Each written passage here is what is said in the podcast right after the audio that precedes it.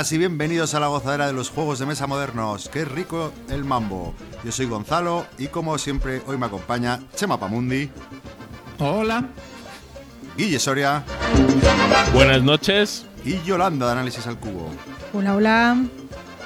¿Qué tal chicos? ¿Qué tal la semana? Bien.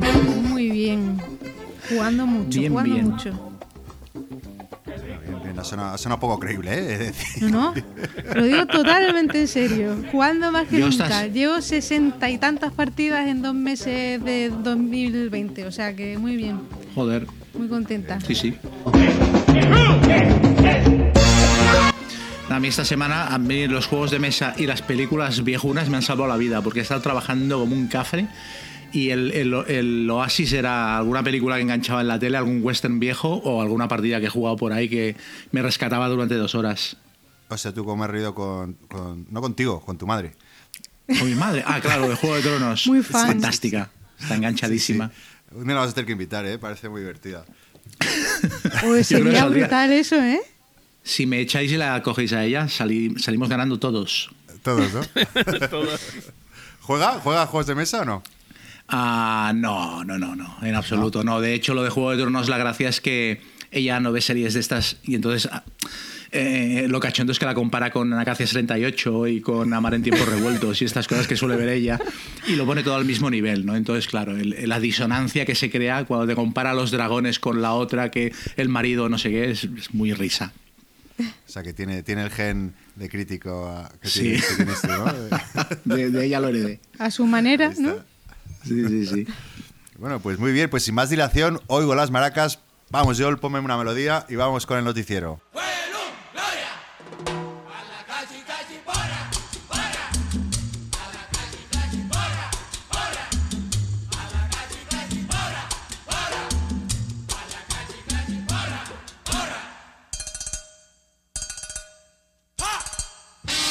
Venga, pues ¿quién quiere arrancarse con alguna noticia o alguna inquietud o alguna cosa que, que haya escuchado por ahí? No todos a la vez, por favor. Venga, me arranco yo comentando Dale, Guille, dale. el, ah, un detalle de el gigante Asmode que Mm. poco a poco parece que la gente empieza a huirse, eh, a huir del barco o, o a cambiar su filosofía. Y la semana pasada nos hemos enterado que el estudio Platehead Games, que compraron hace un par de años, ha abandonado la compañía. Es verdad que Asmodee se ha quedado con los juegos que más están pegando últimamente, como el Fábulas de Peluche y todo ese sistema de juegos, pero bueno, pues un poco nos hace ver lo que ya vimos con lo de Fantasy Flight, que Asmodee está, parece, concentrándose en su negocio y intentando convertirse en una gran corporación en el mundo de los juegos de mesa. Y a ver por qué camino va. Sí, salió- sacó un comunicado, ¿no? El, el autor, precisamente, de Fábulas de Peluche. ¿Cómo se llama este autor? Que se me olvida el nombre. No sé si lo viste. Coñesca. No, no. Sí, no, es, eh, vi el comunicado, pero él era el que se eh, que él decía que lo que dejaba es Playhard Games. Ah, yo es creo. verdad, es verdad. Sabía deserciones dentro de las deserciones, es verdad. Exacto, que él se iba de independiente. Eh, sí, sí, el Gil, Geo, bueno, no me acuerdo, pero sí, ahí, ahí me enteré de la noticia. Entonces, ¿esto es bueno o es malo? Porque cuando es Asmodee la lo compra todo es malo, cuando la gente se va a Asmodee también es malo, o sea... No, es simplemente un poco ver qué ocurre cuando en una afición entra otra forma, yo creo, de ver el mercado. Hasta ahora nuestro nicho de juegos ha sido mucho de pequeñas empresas y muy de fans y cuando entra un mundo corporativo hay que cambiar las cosas o cambiar las filosofías. Entonces, ni bueno ni malo. Es decir, cuando Asmodee compró mucho, salieron nuevos estudios y ahora gente que es creativa y que a lo mejor Asmodee no le ha dejado desarrollar, pues se puede desarrollar de otra manera o volver a hacer lo que hacía antes. Sí, es verdad que hay como una cierta visión romántica por parte de la afición con el mercado de los juegos de mesa, quejándose de cosas como que las empresas quieran ganar dinero, ¿no? Como es, es- una, una cosa que nunca oirías en el mundo editorial o en, o en el mundo de las productoras de cine. Y, y ves mucha gente, o sea, compradores de juegos de mesa y tal, que se quejan de que eso, de que, oh, es que solo quieren, solo quieren hacer pasta. No sé, claro, hijo mío, es que es de lo que se trata. Pero ¿no? eso, eso es algo yo creo que, que español, ¿no? Porque pasa en el mundo de las apps también, que, que si te fijas en cualquier juego de aplicación, ¿no? Eh, menuda estafa de juego, eh, te lo bajas y luego te, te cobran. Coño. es que a lo mejor lleva tres años el, el desarrollador para hacer este juego o dos. Y, y un poco es, es un poco la. No sé, eh, pregunto, no sé si es una cultura nuestra típica o ocurrirá en todos lados. Pero, pero sí, hay. el- Con el culto a lo gratuito se nos A mí me da la de sensación madre de que los juegos de mesa que eran minoritarios hasta hace igual em, 15 años, eh, comparado con lo que hay ahora, se han convertido de repente en una industria, pero ha, ido tan rápido que mucha gente sigue teniendo cierta visión romántica que no se corresponde con la realidad, ¿no? Entonces se los juzga como eso, como si siguieran siendo mm, los juegos que tenías en tu casa de joven, o ¿sabes? O sea, con cierta con cierto candor vemos a vemos eh, la industria de los juegos de mesa. Y en realidad, pues, a ver, mm, The Beer, Edge, eh, todas estas editoriales, pues, principalmente son, a ver, hacen evidentemente un producto que les gusta y lo miman y lo tratan con cariño, pero evidentemente las, las decisiones editoriales son lo que manda. Sí. Es que la gente tiene la desagradable costumbre de querer pagar la hipoteca, comer y estas cosas. Gentuza. Sí, Entonces, es eso. Pero esto Es pasa con el- muchas cosas. Esto pasa también con, con cosas tan para mí tan tontas como la gente que en un Kickstarter se compra dos copias de un juego para revender luego una. O sea, yo en foros a esta gente los tratan de delincuentes para arriba en muchos casos, ¿sabes? Como si... O sea, yo, yo no he visto que en- entre los filatélicos haya, haya esta mala leche.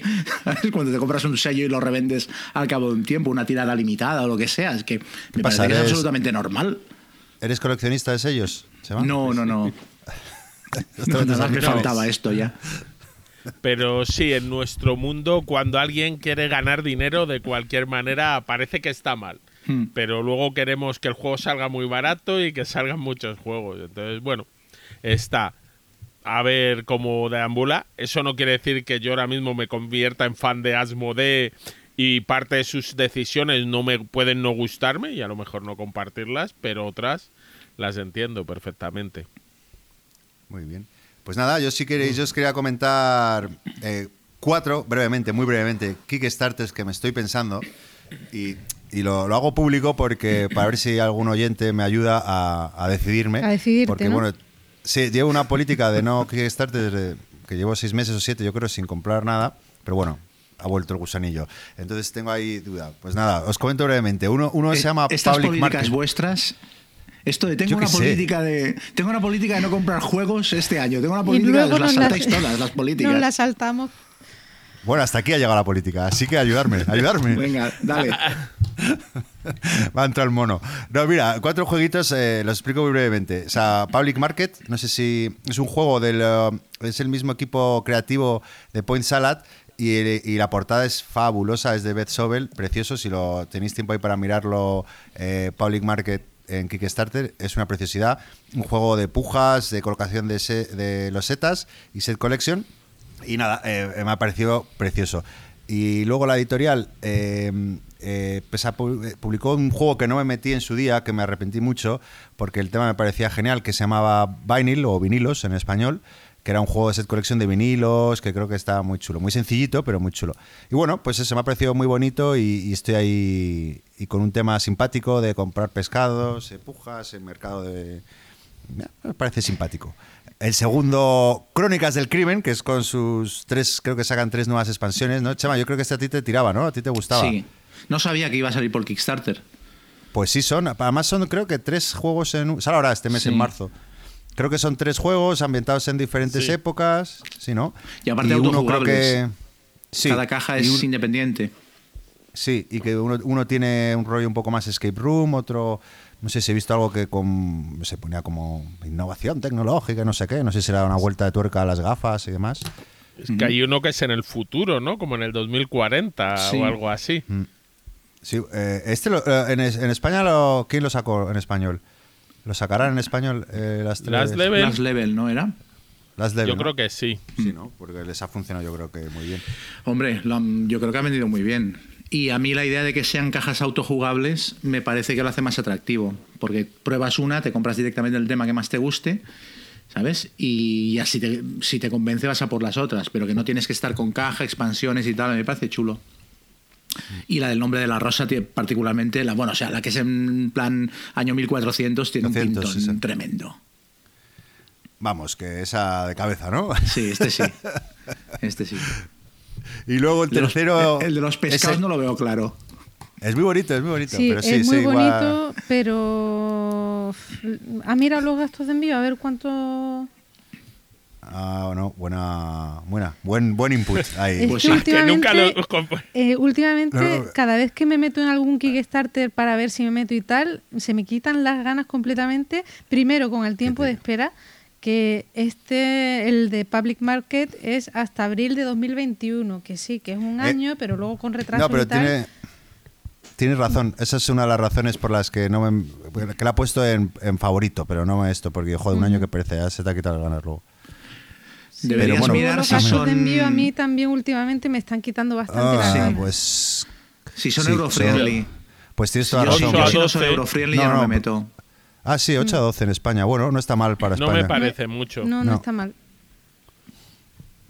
Bueno, y el tercero que este me meto seguro es el- la única certeza, se llama Mind Management, que es un juego también, mirarlo porque es precioso, o por lo menos la portada, y un juego de, de espías de dos a cinco jugadores, de roles ocultos, que hay uno, uno que es el malo y otros que son los buenos. Y bueno, será un poco el juego del gato y el ratón, que el malo tiene que intentar hacer determinadas cositas y los otros que evitarlas. A mí este tipo de juegos me, me fascinan y me, me gusta mucho el apartado gráfico. No sé si será caro, yo creo que es una caja no muy grande, así que se llama Mind Management. Y el último eh, se llama, es un Matchbox Collection, que es de la editorial Thunder Grief, que saca cinco juegos en, en diferentes en una misma caja, o sea, cada uno tiene su propia caja. Eh, y son juegos con la particularidad de que se pueden jugar en solitario y, eh, y en grupo, o sea que serán cooperativos, me imagino. No creo que sea competitivo. Y son muy, muy, bonitos. Y son juegos como pequeñitos de 20 minutos, que a mí me, me gustan mucho, son muy socorridos. Y tiene una producción preciosa, la verdad. Pero bueno, cuando salga la campaña miraré. Nada, estos eran los cuatro juegos. No sé si vosotros estáis ahí con el olfato eh, olisqueando algún jueguito en Kickstarter o no.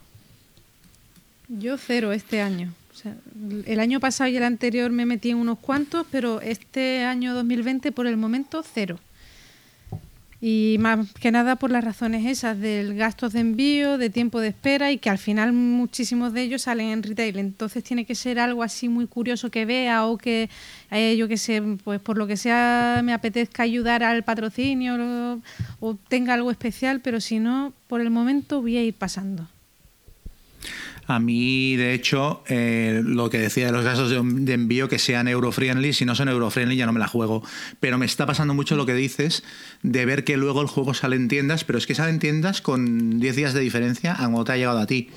Y entonces es, en Sí, muchos sí. casos, a menos que sea una cosa súper especial, ya no entro. Estoy entrando mucho en Kickstarters de rol, porque aquí sí que hay mucho material indie que no se publica en España y tal, pero incluso esto ahora con editoriales como The Hills Press y tal, casi es mejor esperarte y, y, ¿sabes? Y jugártela.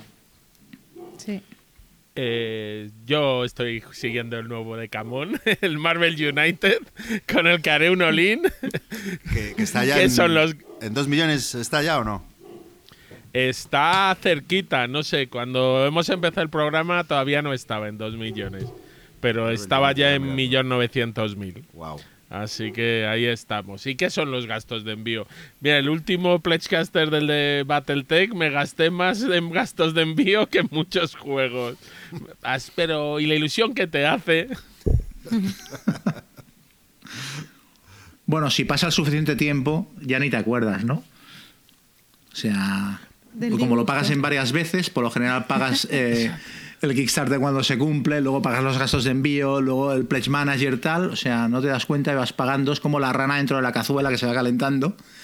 Y luego la sensación de que tu yo del pasado le ha hecho un regalo a tu yo del futuro cuando te llega el juego Sí, un año después, es hostia. Esto, esto Bueno, ha y lo que me pasó a mí el otro día, que me llegó al trabajo un juego y no sabía lo que era, porque tienen que llegarme varios Kickstarter del año pasado y a mí no me, no me llegó el tracking ni información, o sea, o a lo mejor me ha llegado y no lo he visto. Y me avisaron del trabajo que me había llegado un juego y ni idea de lo que era. Es como el Día de Reyes, Bueno, ¿y cuál abriendo era? regalos. ¿Y, y qué era? No he ido a recogerlo todavía. Ah, no y mis compañeros no quieren abrirlo, no vaya a ser que tenga coronavirus. no, pero seguramente sea el, el Die Mager. Ah, qué bien. Bueno. Buena compra, Está buena compra, yo. Igualmente el Kickstarter es que tenéis que entenderlo que tiene muchos momentos de disfrute. Tienes el de cuando te apuntas en la campaña, cuando pagas el Pledge Manager, cuando te dicen que te lo van a enviar, cuando te lo envían y ya luego llega y alguna vez hasta lo juegas ¿eh? y ya es la La bomba. verdad es que sí, eso, eso está bueno. Sí, eso es verdad, es verdad. Bueno, yo hablando en serio, eh, yo siempre lo digo, para mí, o sea, el Kickstarter de, Kingdom Death Monster, el mes de campaña, fue, o sea, parte del juego, yo diría que de los, de lo que pagué, 100 euros fueron del disfrute de los 30 días de campaña, porque aquello era una fiesta. Fue aparte durante las navidades, estaba todo el mundo súper ilusionado con el juego. El tío se montó un show de que cada día hacía una tirada de porcentaje y según lo que salía te ofrecía un stress goal nuevo, que evidentemente era todo cuento, lo debía tener todo preparadísimo, pero estábamos todos ahí pendientes cada mañana, ay, a ver lo que le ha salido y tal. Y era, fue, fue muy, muy, muy divertido. Hay campañas que se lo montan muy bien y es lo que dices tú, que se hacen entretenidas y es que te gusta estar Mm. ahí. Yo hay muchas que les hago seguimiento, si veo que la gente pues habla bien de la campaña y tal, me meto por lo menos en un eurito y voy viendo mm, las noticias, las, las actualizaciones Eso y sí tal. Y es- además, Eso sí que es de friki, ¿eh? No había escuchado eso. Sí, pues lo hace mucha gente y además luego ¿En la mayoría de las veces te dan la posibilidad de, si De te ha convencido o tal, pues meterte en el Pledge Manager eh, una vez cerrada ya la, Hmm. la campaña. Yo estoy con un dólar en el Europa Universalis. Claro. Estoy ¿Ah, sí? metido con un dólar mirando, ¿sabes? Escondidico. Gonzalo, no- a ver qué eh, pasa. Los truquis. No estoy en la onda, no truquis. estoy en la onda, joder. No, no, mira, mira, estaré. Es buen, buen plan ese. A mí me, estoy también el de mm, Claro. Race to the Moscow, Race to Moscú, que es la secuela de Race to the Rhine. Y la verdad que también me está molando mucho porque te, te van explicando, bueno, te mandan cosas históricas, ¿no? Te explican una carta, entonces te explican el contexto histórico de cómo ocurrió Ah, y tal, y mola, mola bastante. Sí, mola, la verdad que mola porque te, te hipea y todo. Y va a llegar dentro de un año, pero incluso me he descargado las reglas ya para, yo qué sé, bueno, para nada, pero bueno, pero sí está muy bien. Muy bien, pues eh, no sé, ¿alguien tiene algo más? Chema, tú tenías algún cotilleo también, ¿no? No, a ver, cotilleo no. Yo era comentar la- unas jornadas que se celebran en un par de semanas, que son las Murcia Juega, que el año pasado me invitaron para hacer de, jurado de- del concurso de prototipos. Y mm, contra pronóstico me lo pasé muy bien. Pensaba que iba a ser un peñazo fortísimo lo de probar prototipos y a ver, había de todo. Pero, y fue mm, un poco exagerado porque eran 10 prototipos a probar en un día y medio. Entonces íbamos de cráneo, nivel que ya no sabíamos a lo que estábamos jugando. Pero mm, la experiencia me gustó mucho. Me gustó mucho hablar con la gente que había creado el juego, porque yo les hacía una pequeña entrevista en plan, pero a ver, ¿tú qué querías hacer con este juego? Y te lo explicaban, tope ilusionados, y luego probarlo delante de ellos y, tomar notas con los demás del jurado. Me lo pasé súper bien. Y este año me han, vuelto, me han vuelto a invitar para hacer de jurado de protos y también arbitrar una partida de rol y tal. Y le tengo muchas ganas porque yo no soy muy amigo de las jornadas macro y tal, pero este tipo de jornadas sí que me gustan porque no son unas jornadas que las monte una em- gran empresa, una editorial, o sea, detrás de este tipo de jornadas está la gente que se lo ocurra a saco y que, lo hacen porque les, les produce mucha ilusión. A mí me recordaron unas jornadas que se hacen en Barcelona, que son las ayudar jugando, que son benéficas y tal, pues las jornadas de Murcia Juega tenían un poquito ese mismo rollo y me sentí súper cómodo el formato, el tamaño, me pareció muy guay. Este año lo han ampliado, pero me, me lo pasé muy bien y aparte, bueno, eh, pastel de carne, eh, fantástico. y ensalada murciana, muy bien todo. ¿Y dónde, dónde es en Murcia? ¿Es exactamente que es, es grande el recinto? ¿Es pequeñito? ¿Cómo es el formato? El año pasado era en un polideportivo, que no era demasiado grande, pero estaba bien y estaba súper petado. Y este año lo han pasado, no me acuerdo dónde me dijeron que era, pero son, tienen varios edificios, uno dedicado exclusivamente a rol y tal, y no sé, tienen muy, muy buena pinta. Había muchísima gente el año pasado. Y se jugaba todo, ¿eh? o sea, había un montón de mesas con gente jugando, haciéndose demos y tal, no sé, estaba muy animado. Y este año si le meten rol además, eh, pues por mí, eh, fantástico. Muy bien. Muy bien, pues bueno, esas han sido las noticias de hoy. Así que sin más dilación, vamos a, con el cuerpo del programa.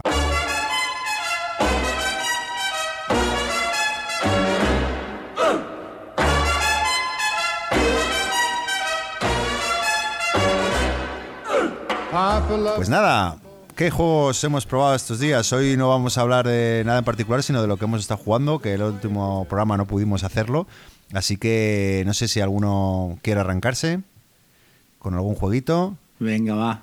¿Yo? Venga, Chema. Venga. Siempre, siempre toca a mí. Eh, a ver. Es que queda muy feo em, que os dé, pie y, me, sea yo mismo, así que yo siempre estoy de pie. Yo hoy voy a hacerlo un poquito temático, porque son juegos que van, bueno, van del mismo tema, básicamente.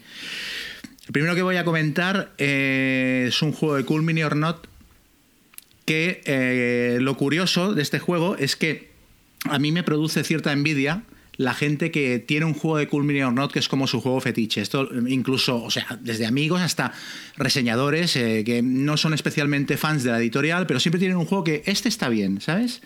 O sea, por ejemplo, recuerdo que a, de, Dice Tower al C. García le gusta mucho The Others y a Betote le gusta mucho Blood Rage y tal. Y yo había ido probando juegos de Cool or Not y mayormente me parecen una castaña todos. El único juego de Cool Mini or Not que me gusta es el Ethnos, que es el juego menos Cool Mini or Not que tiene Cool Mini or Not, porque es un juego abstracto, sin miniaturas, en caja pequeña, y me parece un pepinazo de juego. Pero el resto que he probado, pues eso, el Zombicide me parece una tontuna, el The Others, eh, un quiero y no puedo, el Blood Rage, me parece que hay muchos juegos mejores que hacen lo mismo. Y el otro día probé Tulu Death May Die. Y ya tengo ya tengo mi juego de Cool Mini or Not contra todo pronóstico. Porque pensaba que no me iba a gustar nada. Además. ¿Cómo se llama? ¿Cómo se llama para buscarlo? Que ni me suena. Tulu Death Mayday. ah, vale, Cthulhu. ese, Ah, vale, vale, por eso no me, por eso no me sonaba. Puto okay, okay. Mayday. La muerte puede morir. Exacto. Eh, eh, bueno, es una. Eh, es, lo que me gustó del juego es que es muy honesto. O sea, cumple lo que promete. Es un juego de darse toñas y te das de toñas. O sea, es un juego en el que la mayor parte del rato lo que haces es decidir a qué casilla te vas a mover para tirar tus dados de combate. Y no tiene más. Pero dentro de eso, el juego tiene bastantes microdecisiones que son muy interesantes. La premisa del juego es muy cachonda, porque llevas a un grupo, los jugadores llevan a un grupo de investigadores típicos de los mitos de Tulu, pero cuando ya eh, estás al final de una campaña de la llama de Tulu y ya lo que vas es a, darles de hostias a los cultistas y a reventarlo todo. ¿Sabes? Tú, la, fase de investigación ya la has pasado.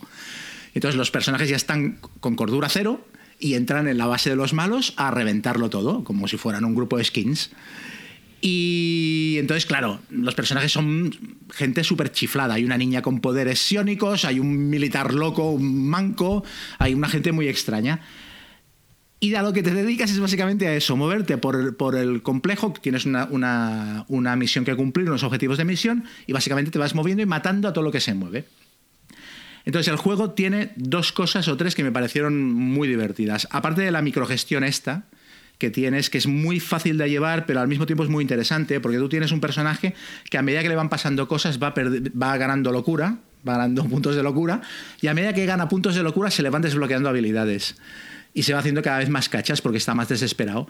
Entonces, eh, los dados, siempre que haces tiradas de dado, cualquier tirada de dado te puede hacer ganar puntos de locura, independientemente de que impactes en combate o encuentres lo que estabas buscando o lo que fuere. O te quites un fuego porque te has pegado fuego, te has incendiado, lo que sea. Además de eso, puedes ganar puntos de locura. Y hay veces que incluso lo estás buscando porque quieres que se te desbloquee tal habilidad y tal. Entonces tienes como una progresión de niveles de habilidades. Cada vez que subes de nivel puedes elegir qué habilidad te, te chetas. Con lo cual cada partida es diferente. Esto es muy, esto es muy gracioso. Y luego me gustó mucho, una cosa que es que- absolutamente idiota, pero que es que el juego ya lo tiene. El juego se asume como una idiotez y a mí esto me hizo mucha gracia. Y es que cuando tú te mueves de una habitación que está llena de enemigos, te los llevas a todos. Como en las películas de cine mudo, de los Keystone Cops. O sea, pero es que puedes estar con otros 3 o 4 personajes que tú te pierdes en la habitación y se van todos detrás tuyo. Entonces se producen escenas absolutamente ridículas de ya me los llevo yo, vosotros id a desconectar la bomba o lo que sea, que yo me los llevo corriendo a la otra punta del tablero. Esto es muy gracioso. Y cuando hay un fuego en una de las habitaciones, te llevas el fuego también. ¿no? O sea, tú pasas por las habitaciones que están incendiadas y te vas llevando marcadores de fuego mientras vas corriendo ¡ah! como una loca. Y al final del turno haces una tirada de fuego por cada marcador que tienes y te vas quemando vivo. Entonces, tiene este, este tipo de paridas, pero que están muy bien integradas. Y luego encima es que le das de hostias a Tulu. Es que a mitad de partida baja Tulu a la mesa y lo, lo inflas a hostias. Es que, o sea, no, no- es mejor que la vida este juego. Eh, eh, perdón, es que me estaba riendo. Eh, eh, Guille habla, que le veo con una sonrisa todo el rato, sintiendo. eh, tan cal- Es que yo era uno de los juegos de los que iba a hablar también, porque me ha parecido, como dice él, muy divertido. Es verdad que dices tú, es la fase final de una investigación hasta que tienes que pegar al primigenio sí o sí. En los juegos de rol, si sale el primigenio, normalmente la cosa no ha ido bien. Pero aquí es divertido, eh, personajes además eh, tiene mucha variedad. eh, luego te dejan combinar porque combinas como un escenario y un primigenio, con lo que pueden salir partidas bastante distintas. Eh, las tiradas de dados son una locura eh, y tiene, pero tiene sus decisiones porque por ejemplo el detalle de que tú con el estrés puedes volver a tirar dados y es me gasto este puntito para intentar volver a tirar eh, qué acciones hago cada escenario te añade una o dos acciones para terminar el ritual y poder pegar al primigenio, porque si no el primigenio aparece, te va partiendo los dientes, pero tú no puedes pegarle. Me pareció. Me ha parecido un juego muy divertido, ¿eh? Hmm. Yo esperaba cero de este juego, de hecho no entré. Y sin embargo, me ha parecido. Estuve a Muy, punto de bueno. Cuando salió en Kickstarter, pero era de Cool Mini or Not y a mí tampoco me suelen llamar los juegos de esta gente. Y pasé. Y ahora con lo que estáis diciendo... es que Otra va a tener comprita, que ¿no? caer.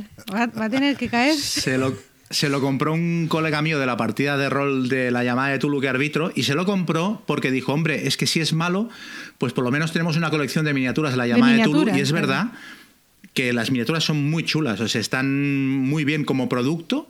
Por 80 euros que cuesta, 85, incluso menos de 80 en alguna tienda, como producto es estupendo. O sea, porque lleva em, un montón de miniaturas con mucho detalle. Y luego hay una cosa que de la que he oído que se quejaban en alguna reseña y a mí me parece bien. Se quejan de que las, las habitaciones, las losetas son demasiado pequeñas y que las miniaturas no caben. Y esto es cierto, a la que se juntan cuatro o cinco cultistas, un mocho gigante y dos personajes en una habitación, la gente rebosa y no cabe. Pero me parece guay porque es que las, las losetas de habitación en este juego solo son casillas. No tienen ninguna función especial, tal. Tienen alguna mini regla según el escenario, pero básicamente son puntos de movimiento que utilizas. Entonces me gusta que por una vez sacan, saquen un juego que tiene unos componentes eh, que son razonables y que lo puedes montar en un tamaño de mesa mm, más o menos coherente. Porque unas habitaciones el doble de grandes, el doble de cartón a este juego no le aportaría nada. Entonces me parece que está muy bien. Y salió en castellano, ¿no? Sí, sí, sí. Sí. Pues... No. Jarabuchaca. No, no, yo. Está- No, míralo porque eso es divertido y además en la caja básica, aún sin stretch goals y demás, trae seis escenarios, dos primigenios y yo creo que vienen como 12 investigadores distintos. Muchos. Viene ahí una colección de gente. Eh, entonces, desde luego es un producto entretenido y además eh, yo que he jugado varias partidas no le ocurre lo mismo que The Others. Yo es que yo en este no entré porque The Others tengo clavada la espinita de que aquello era un juego que no estaba mal, bueno, era así, pero te clavaban siete pecados capitales que hacían todos lo mismo. Y dices, para esto no necesitaba más. Aquí cada primigenio es un poquito distinto, tiene su bicho adicional, cada escenario haces una cosa totalmente distinta de la otra, entonces yo creo que tiene mm, es muy rejugable. Hmm. Sí, he oído, no sé si es cierto, pero tiene pinta de que sí, que escala mal. que hay que jugarlo siempre a cuatro, ya sea a cuatro jugadores o menos jugadores llevando cuatro personajes, porque la dificultad se dispara eh, casi exponencialmente cuantos menos personajes llevas. Y de hecho el otro día un amigo mío se lo había comprado y estuvo jugando en casa él solo repitió como siete veces el mismo escenario, subiendo el número de personajes y no hubo manera de ganarlo. Y nosotros lo jugamos el, primer escenario una vez con cuatro y lo ganamos. En la última tirada, último turno, todos llorando, pero ganamos. Y él no hubo manera. O sea que eso sí que es posible que ocurra, ¿eh? que es un juego recomendado para cuatro personas. Pues eh, yo la primera parte la jugué a dos. Una llevando cuatro personajes y ya está. es que tengo un, escenario en el que me encontré un mono manco. Y el mono manco se vino conmigo a aventuras. Entonces iba pegando tiros con un mono manco y luego me salió otra carta y me encontré el brazo del mono manco. es, puede salir mal, fantástico, de verdad. O sea, es que es el arco narrativo. Este yo las cartas, si las ves, eh, tú puedes ir encontrando cosas. Al final de tu turno, si no hay monstruos en la casilla donde estás, investigas, que es donde entiendo que encontraste al monomanco. Y es verdad que las cartas además van combinando con una. Eh, en una estábamos como en un baile, que era una de uno de los stretch goals, y te podías encontrar la carta del amante que obviamente no podías coger si tenías previamente la carta de la mujer. Era como, pero bueno, y cosas así están. Y, si tienes esto, no se te viene este, pero si tienes whisky, se te une el vagabundo. tiene unos efectos graciosos. Aparte tiene, es gracioso porque tiene mucha narrativa, pero tiene, y luego tiene mucha, o sea, está simplificado expresamente como a conciencia. Entonces han laminado muchas reglas que en otros juegos serían más opciones y serían más complejas y aquí son como pautas automáticas que tiene el sistema de juego, rollo, si em, muere un personaje antes de que el primigenio haya bajado a la mesa, se pierde la partida. Luego hay un track que es, em, eh, muy fácil de controlar, donde ves cómo el primigenio va avanzando y con las cartas que te descartas ese track se va moviendo. O sea, está todo como muy bien integrado los componentes para hacer dos o tres cosas diferentes y que tenga los mismos efectos que tendrías en un juego más complejo, pero con muy pocas reglas. Mira, quedamos para jugar al Inis y para estrenar al Inis y, el, y uno de los amigos se trajo el, el, el Tulu Death Mayday que se lo acaba de comprar. Mientras jugábamos al Inis, yo me leí las reglas. Y no me desconecté de la partida en ningún momento, pero me leí las reglas mientras estaba jugando otro juego. Y acabamos el Inis, fue a acabar y montarlo y a jugar. Es que el mecanismo de un sonajero. Muy bien, pues eso ha sido Chulu Death to, to, ah. to die, ¿no? ¿Cómo? Death, might die. Death might die. Yo, una cosa respecto a juegos de Zemón, eh, Chema, el que puedes probar, que a mí me parece también un gran juego, aunque es muy poco common, también es el Gizmos. El Gizmos, el de las canicas hmm. y que comban las cartas, a mí me parece un juego muy, muy divertido. Uy, a mí no me gustó mucho ese. Aunque ese, ese estilo de juego te gusta mucho a ti, Guille, de hacer tu motorcito y tal, y con Bari que me saques 50 puntos por partida. Por eso no me gustó. es que no hay que hablar con los demás en este juego y comerles la oreja, ah. ¿verdad, No salir huyendo de la partida, Gonzalo. Ah, sí, con Guille es imposible. 50 puntos me sacó algo así. Claro, así le pido manía. Pues mira, estoy muy contento, Guille, de que coincidamos porque luego me vas a tener que escuchar. ¿Eh? luego, la vamos a tener tú y yo. Bien, bien, ahí lo deja, lo deja caliente. Pues nada, si queréis eh, os cuento yo un juego que he jugado. Eh, es un juego que me hubiera gustado jugarlo hace 20, 25 años, cuando empecé en esto de los juegos de mesa. Estoy hablando de Little Town, que es un juego de Shun y Ayataguchi, de 2 a 4 jugadores, 30, 60 minutos, hago un poco de ficha para que la gente que lo ubique. Y editado en España por TCG Factory. Y es bueno, un juego de colocación de trabajadores ultra light, ¿no? Donde tenemos que, bueno, tenemos dos acciones básicamente, o colocarnos en el tablero con unos trabajadores para coger recursos, o eh, ponernos en, la acción de construcción para conseguir losetas y comprar, eh, comprar esas losetas que, pues, de alguna forma pues mejoran nuestras acciones y que luego posteriormente podremos colocar en, el tablero. Y, bueno, es un juego que, que al principio puede parecer un poco insulso, pero que como son los jugadores los que van construyendo el, tablero, pues a medida que va, avanza la partida, se va llenando de losetas, de nuevas acciones y la cosa pues se pone más, interesante, ¿vale? Teniendo que, que, bueno, pues optimizar mucho más eh, la colocación de esos trabajadores Y bueno, esa, esa dificultad progresiva a mí me ha, resultado bastante interesante.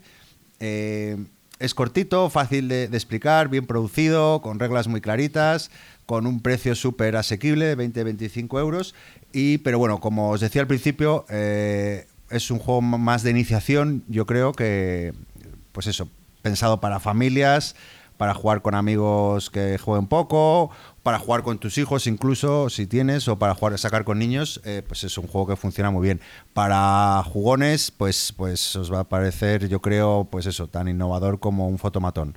O sea que no, no, no apto para, para jugones porque no, pues no, no ofrece nada nuevo que no hayas visto ya. Pero bueno, es un juego simpático y, y- y eso, que para al que se quiera iniciar con un juego de colocación de trabajadores o que quiera tener un juego de este estilo de su colección, pues está muy bien. No sé si alguno lo ha probado, Little Town. Mm, No. Está teniendo buenas críticas. No. Está. Sí, sí, es Yo que es tengo un muchas juego ganas que- de, de probarlo, pero no. Por el momento no. Es un juego que funciona muy bien, ya te digo. Lo único que sí que, que, pues es muy sencillito, o sea que al final no, no, pues ya, ya, la- ya has jugado, ¿no? O sea, me refiero a, Ya, ya, ya. tiene esa cosita que, que es progresiva que, y cuando tienes muchas losetas en, en el tablero, pues te hace mucho más, más interesante la toma de decisiones de dónde te pones y, y bueno, se juega, se disfruta y, y bueno, pues eso, para públicos menos exigentes. Little Town. Siguiente. ¿quién se quiere arrancar? ¿Voy? Venga, yo, dale. Venga, yo he estado, bueno, como sigo de baja, he estado jugando mm, casi todos juegos en solitario. Algunos con la familia, con Carlos y tal, pero casi todo en solitario. Y el juego del que voy a hablar ahora es un juego que llevaba mucho tiempo sin jugar y que cuando lo he ido a jugar eh, tenía dudas de si me seguiría gustando tantísimo como antes. Y sí, me, me- me sigue encantando. Es el Robinson Crusoe. Jugué una primera partida para recordar un poco de reglas y tal. eh, jugué el escenario del rescate de Jenny y muy bien. O sea, la sensación es buenísima. Pero luego lo que hice fue empezar la campaña del viaje del Beagle, la expansión que salió hace años ya y que lo que aporta son cinco nuevos escenarios y lo que hacemos es, bueno, eh, recordar el, el- el viaje que hizo Darwin. Eh, el viaje del Beagle es el nombre que le dio Darwin a, su diario de viaje, eh, donde hizo estudios de biología, geología, eh, antropología y que eh, en las diferentes islas que recorrió con su barco el Beagle. Y entonces los escenarios efectivamente es el viaje que hizo Darwin en las diferentes islas y, da unas sensaciones totalmente diferentes a las del juego base. ¿Qué es lo que tenemos? O sea, yo he jugado los tres primeros escenarios y no sé si voy a hacer un poquito de spoiler, si voy a hacer, vamos, vamos, voy a hablar muy por encima de, de los tres escenarios que he jugado. El que quiera evitar los spoilers, que le dé un minutito, pero vamos, es muy leve lo que voy a hablar. Por ejemplo, en el escenario 1 lo que tiene que hacer Darwin es hacer una recolección de animales extraordinarios, de plantas carnívoras, de fósiles, de recursos extraordinarios. Entonces, cada, eh, cada vez que haga una captura, pues eh, da- le da como puntos de conocimiento que le va a venir bien para la campaña. Se supone que los está estudiando. Entonces, muchas mm, acciones son iguales que en la caja base. Por ejemplo, la recolección de animales se hace a través de la acción de caza, lo que pasa que en vez de darte pieles y comida, porque lo estás cazando, pues te da puntos de conocimiento porque estás estudiándolos. Previamente, para poder hacer esa recolección, tienes que haber creado un objeto que son unas cajas donde vas a almacenar los animales mientras los estudias y tal, con una especie de jaulas, cajas o espacio para poderlos almace- almacenar. Luego las plantas carnívoras, cuando las recolectas, pues tienen como un evento asociado, porque puede ser que te, mm, te dé como un sarpullido al recoger la planta o lo que sea. Y todo lo que hagas en un escenario te va a influir para el siguiente, como todas las campañas. Entonces, el escenario 2, ¿qué es lo que pasa? Bueno, pues hay una gran tormenta que te destroza el barco, eh, algunas partes como el casco, los mástiles, las velas, y tienes que dedicarte en la isla a hacer una recolección de recursos para arreglar esas partes del barco. Cuantos cuanto más, o sea, hay como distintos niveles mm, para mm, decir cómo lo has arreglado el barco, eh, bien o regular o muy bien, y eso va a influir para mm, los siguientes escenarios, pues porque puede pasar que vengan más tormentas y te vuelvan a destrozar partes del barco y tal. Entonces, eh, cuanta más madera y cuanto más recursos utilices o cuantos más eh, objetos utilices para repararlo, pues mejor. El tercer escenario me ha encantado. Es eh, un escenario donde vas de un sitio de la isla a otro, ¿vale? Hay dos losetas, una de origen y otra de destino, y en medio hay agua. En, el agua hay fichas de encuentro y hay fichas de bajío que tienes que ir estudiando. Entonces, a medida que vas navegando con el barco, vas teniendo que hacer virajes, eh, utilizar eh, remos, se te estropea otra vez partes del barco, en la ficha de, encuentro, bueno, pues tienes una tablita donde mirar qué es lo que ha pasado, puedes enfrentarte con un kraken, puede haber sirenas eh, y eventos asociados. Eh, te viene también con un dado de seis caras muy chulo y cuando lo tiras, bueno, pues salen cosas que tienes que mirar en una tabla de estilo Wargame, está muy chulo. Y, mm, y nada, y a mí me ha dejado unas ganas tremendas para seguir con la campaña y terminarla, porque son cinco escenarios, tampoco es muy larga, y comprarme la siguiente expansión de relatos únicos, creo que se llama, relatos algo pues mira, el Relatos Misteriosos yo le tenía muchas ganas, pero no he leído críticas demasiado, demasiado efusivas ¿eh? con el. O sea, la gente un poco. O sea, los escenarios sueltos bien, la campaña tiene unas críticas dispares. Pero en todo caso, de lo que has comentado, tengo curiosidad, ¿qué ocurre? ¿Cómo, o sea, cuando pierdes un escenario, eh, ¿hay un reset o sigues jugando? Eh, el escenario, si lo pierdes, lo tienes que volver a jugar y ya está. Y los puntos, o sea, por ejemplo, del escenario 1 al 2 tenías que dejar la partida tal y como la acabaste, porque la isla tiene que quedar tal cual porque van a pasar cosas en, en las zonas de isla que ya has descubierto.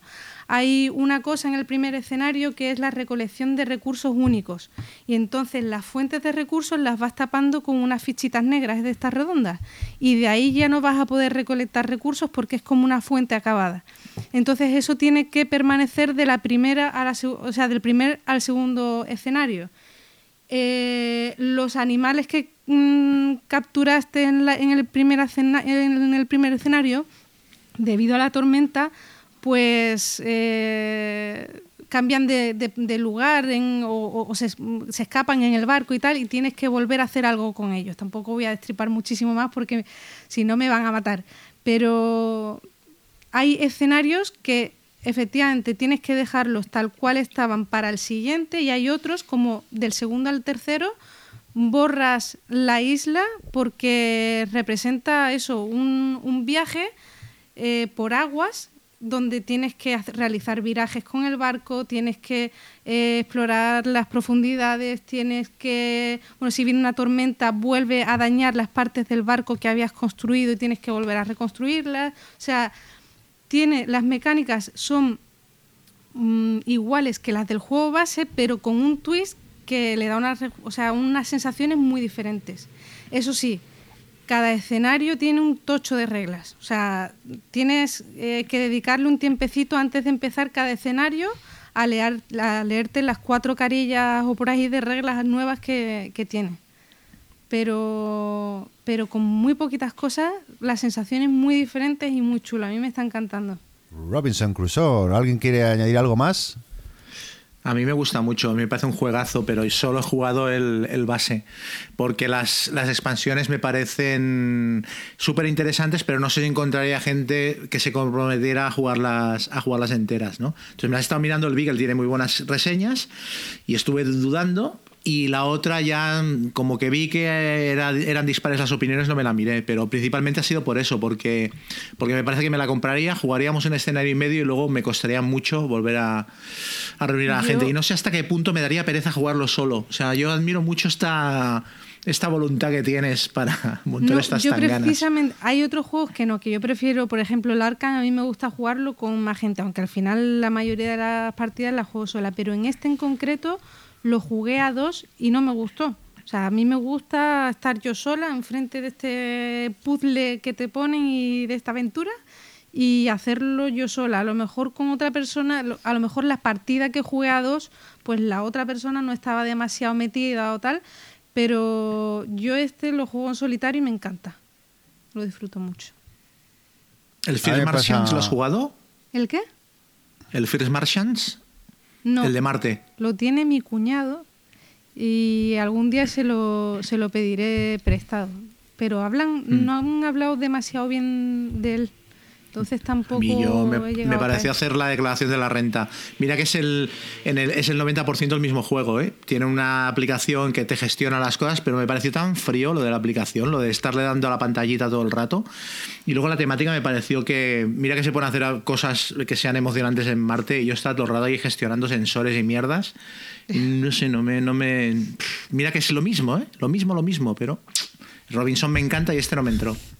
Yo, yo lo, tuve, eh, lo, eh, lo, jugué una partida solitario, me gustó, pero, pero me pasa un poco como a Chema. O sea, me entusiasmo con la idea de jugarlo en solitario, pero luego no, no acabo jugándolo. esa es la realidad. perecilla o qué? Claro, sacarlo, leer las reglas, ponerme ahí todo el tinglao, no, tengo mucha paciencia. He llegado a la conclusión de que los solitarios que me gustan tienen que ser más, más directos, o sea, más, más fáciles, no tan al, turrón y no darle tanto ahí porque si no, no, si no, no lo saco, si no me da pereza. Me leo un libro o me veo una serie, yo qué sé. pero, pero bueno, pero la verdad que también me gustó. Si ahora me has picado otra vez, ¿eh? no sé si pillármelo otra vez. Pero bueno, ya veremos. compra, compra. Otro día habría que, hablar de lo de recomprar juegos. Uf, ese, ese es un buen programa. Ese daría para mucho. Llamar a Clint Barton. Correr un tupido velo porque vamos. Yo debo ser el raro porque yo, el Robinson Crusoe, eché una partida y me pareció tan aburrido, tan dependiente del azar, que, nunca más, ¿eh? Lo, vamos, lo aparté y le puse una cruz roja bien grande. Hay azar, pero es que estas cosas son así, o te, te, molesta o no te molesta el azar. A mí, desde luego, no me molesta.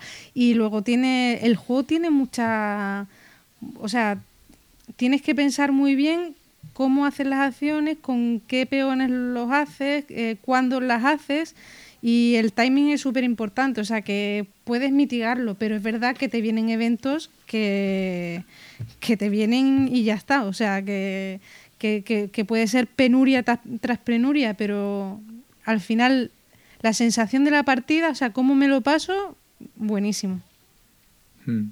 Aparte, a mí me pone muy cachondo la narrativa esta como disjointed que tiene, ¿sabes? Que, que en realidad no es narrativa, van pasando cosas y tú unes el dibujo de puntos, tú dices, ah, pero esto me ha pasado porque tal, y al final se genera una historia. Pero es una historia como semi-aleatoria y a mí me hace mucha gracia. Bueno, venga, pues Guille. Ese ha sido Robinson Crusoe. Venga, yo os voy a hablar de un deck building que se llama Sars of Infinity. Los deck building son uno de los juegos que a mí más me gustan. Este es un deck building que debió de salir hace unos tres años, porque luego han salido dos expansiones. Es un deck building con mecánica tipo Río, digamos, es decir, que las cartas del centro van cambiando. Hay un mazo de cartas del que se sacan seis cartas y cada carta es distinta, o hay una o dos copias en este mazo. Eh, tiene sus facciones. Eh, y bueno, ha sido destilando. Es de la gente que hizo el Ascension, que es el primer deck building que incorporó esta mecánica. Y este lo que han ido es aprendiendo y está mejorado. Las cartas comban con las de otra facción, tiene varias cosas. Y eh, va eh, en la versión básica lo que tiene es de pegar al de enfrente, hacerle más daño. Cada turno tú vas haciendo daño y se lo haces a sus criaturas o se lo haces a él. Pero el año pasado sacaron una expansión que lo hacía cooperativo. Entonces lo puedes jugar individual contra un monstruo o varios jugadores pueden ir haciéndose el mazo para pegarse contra un malo. De hecho hay como una mini campañita que son tres escenarios y en los que vas consiguiendo, si vas ganando, bueno, realmente si vas ganando te meten cartas para mejorar tu mazo un poquito y si pierdes te meten las mismas cartas y te dicen que repitas el escenario hasta que ya en un momento dado tengas el mazo muy mejorado. Entonces como eh, deck building está muy bien hecho porque han destilado estas mecánicas y ahora mismo yo creo que lo han llevado a un punto interesante. Además, eh, tú puedes jugar a ir rápido, puedes jugar a desarrollar tu pericia, tu habilidad, que si llegas en un momento dado a 30 de habilidad, tienes una carta que se convierte en que hace infinito daño, con lo que normalmente si la juegas vas a ganar. Eh, o entonces tienes esas como todo buen deck building, el de oye, tú puedes estar haciendo una partida muy lenta, pero lo mismo te he matado antes, está lo siempre, hay cartas que hacen más daño, hay cartas que puedes comprar y usar en el momento, pero ya no se quedan en tu mazo. Entonces han ido cogiendo todas las mecánicas de este tipo de juegos y yo creo que han hecho un buen paquete. El juego además es relativamente barato, yo creo que vale 20 euros o 25 o puede que 30 la caja básica con contenido para hasta 4 jugadores, que en mi opinión es una pérdida de tiempo, estos juegos son divertidos a dos.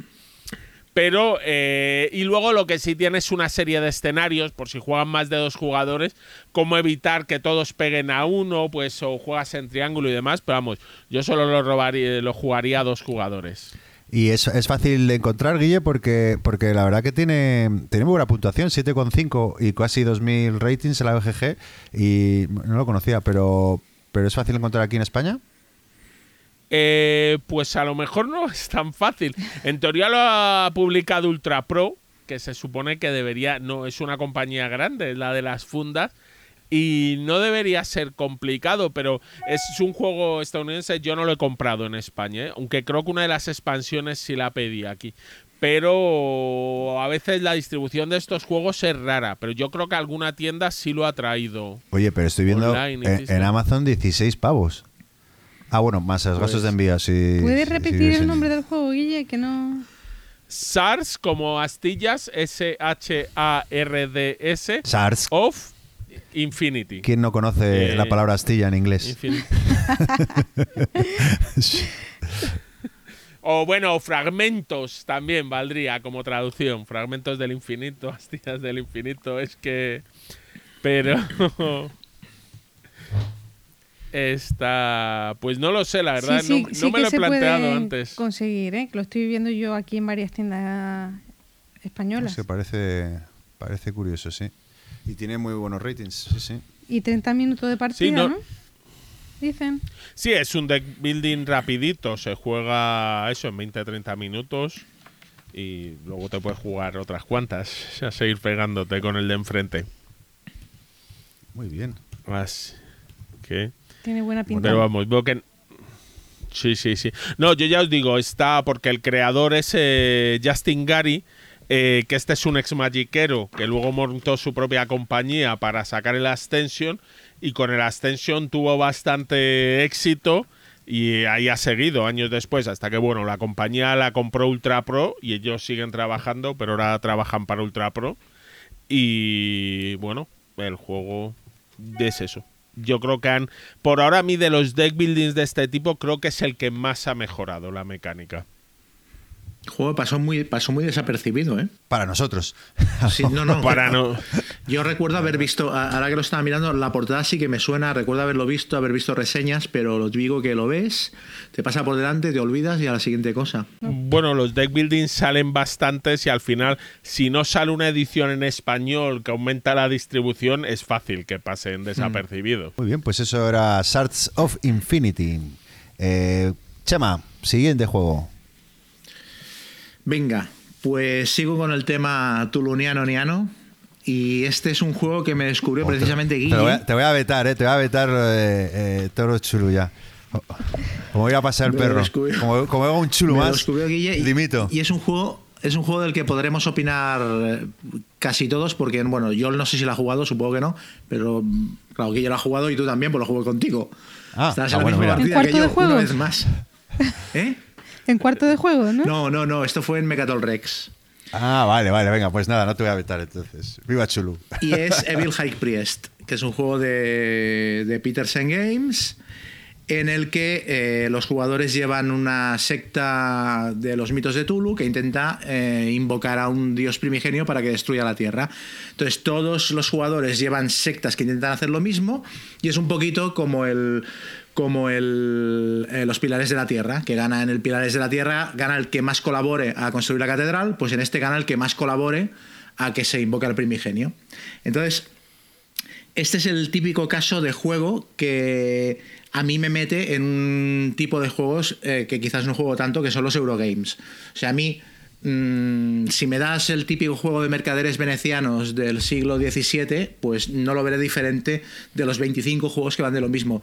Pero si me das un juego que básicamente es lo mismo, que es un juego de colocación de trabajadores, pero llevo sectarios de los mitos de Tulu, y en vez de em, lana, madera y piedras, lo que tengo es magia, sangre y tomos arcanos, pues ya me pongo palote y ya entro y este tipo de este tipo de, soluciones temáticas hacen que yo me meta mucho más en lo que luego es la abstracción de un Eurogame. Por eso para mí la temática es importante en los juegos, porque te da sentido a cosas que en realidad son abstractas, que son las mecánicas.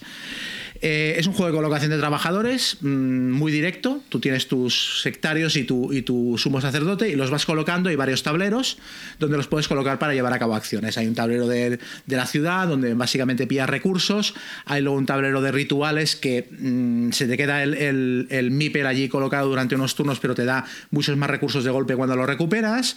Y luego tienes tu base secreta donde también tienes algunas acciones que las puede llevar a cabo el sumo sacerdote y donde aparte te vas montando el, chiringuito a base de comprar cartas de habitación, ¿no? Y en las habitaciones vas acumulando todos los materiales que has ido eh, recopilando, ¿no? Y las habitaciones las tienes llenas de trampas, porque una de las cosas que pasa durante la partida es que por carta aparecen eh, investigadores de los mitos de Tulu que vienen a joderte el tinglado.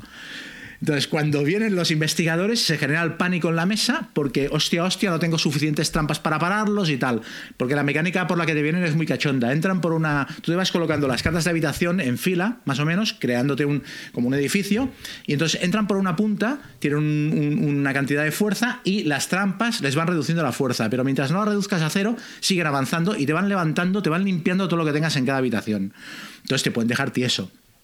Y entonces te tienes que preparar muy bien. Les puedes lanzar monstruos también para protegerte.